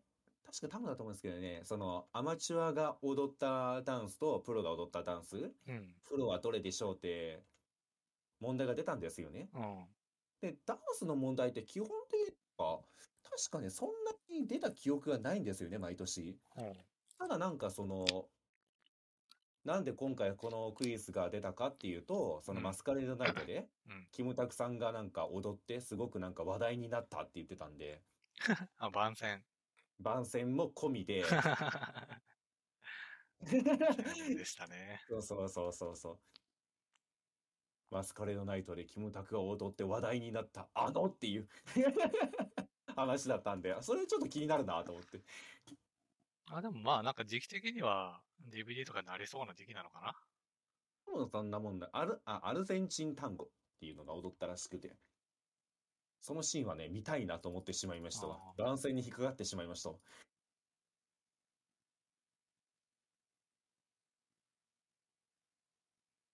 まあ、だから今見たい邦画って言ったらあそこかな。そうただね、これね、すげえ悲しいんですけど、うん。あのね、まあ、邦画のいいところであり悪いところにね、見事に引っかかってしまってて、うん。あの、言ってしまったらみんなその内容はどうでもいいんですよね。俳優を見に行ってるってだけで。これ、あー邦画あるあるなんですけど、まあねまあ、それの悪いところにちょっと引っかかってしまってるんで、何とも言えないんですが、こういう話をしてきた中だと。まあね。俺もまさみちゃん見たいなって思うから。まあそんなもんだよな。まあ、そうっすよね。そうそうだからどっちかっていうと、邦画見るときってそっちなんてやっぱりうん、どうしてもそっちになってしまうんで。そうなんですよね。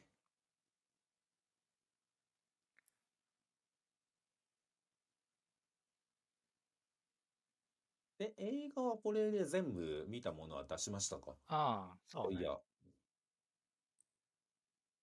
なるほどね。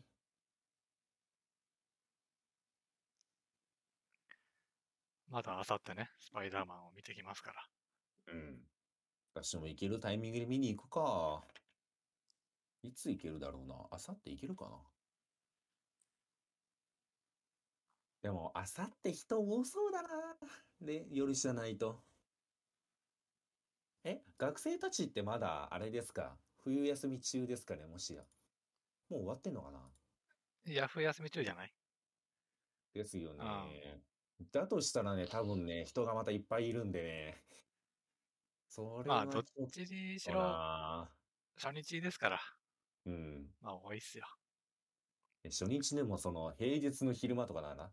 うん。みんな働いてるし、学校行ってるし、いないんですけど、まあ初日でしかも冬休み中だったらみんな昼間に来ちゃうんで、人が多いんだろうなと思うとちょっと行きづらいというか、難しいなと思ってしまいましたわ、今。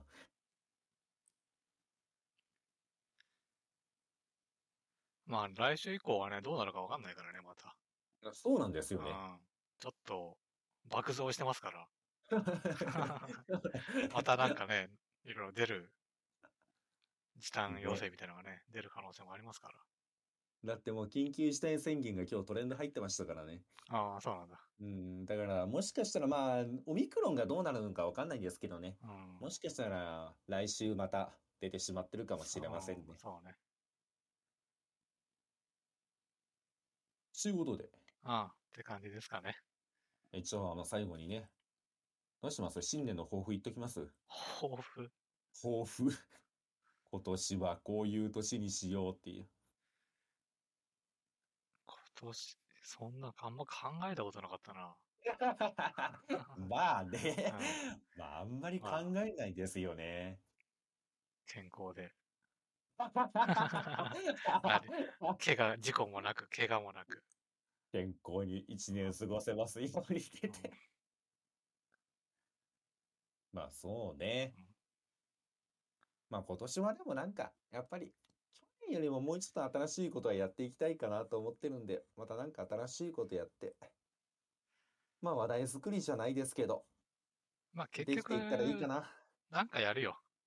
うん。うん。まあ KOF も出ますしね。いやいや、もうそれは変わらんやん。それは去年と変わらんやん。うん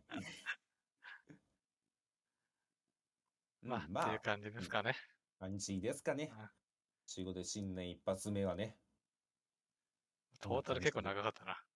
トータル3時間ぐらい行ってません、もしや。ああ、どうなんだ？前の、前のっていうか、さっきのが、どんぐらいだったか覚えてないけど、まあ、2時間半とかかな。まあ、そんなもんかもしれませんね。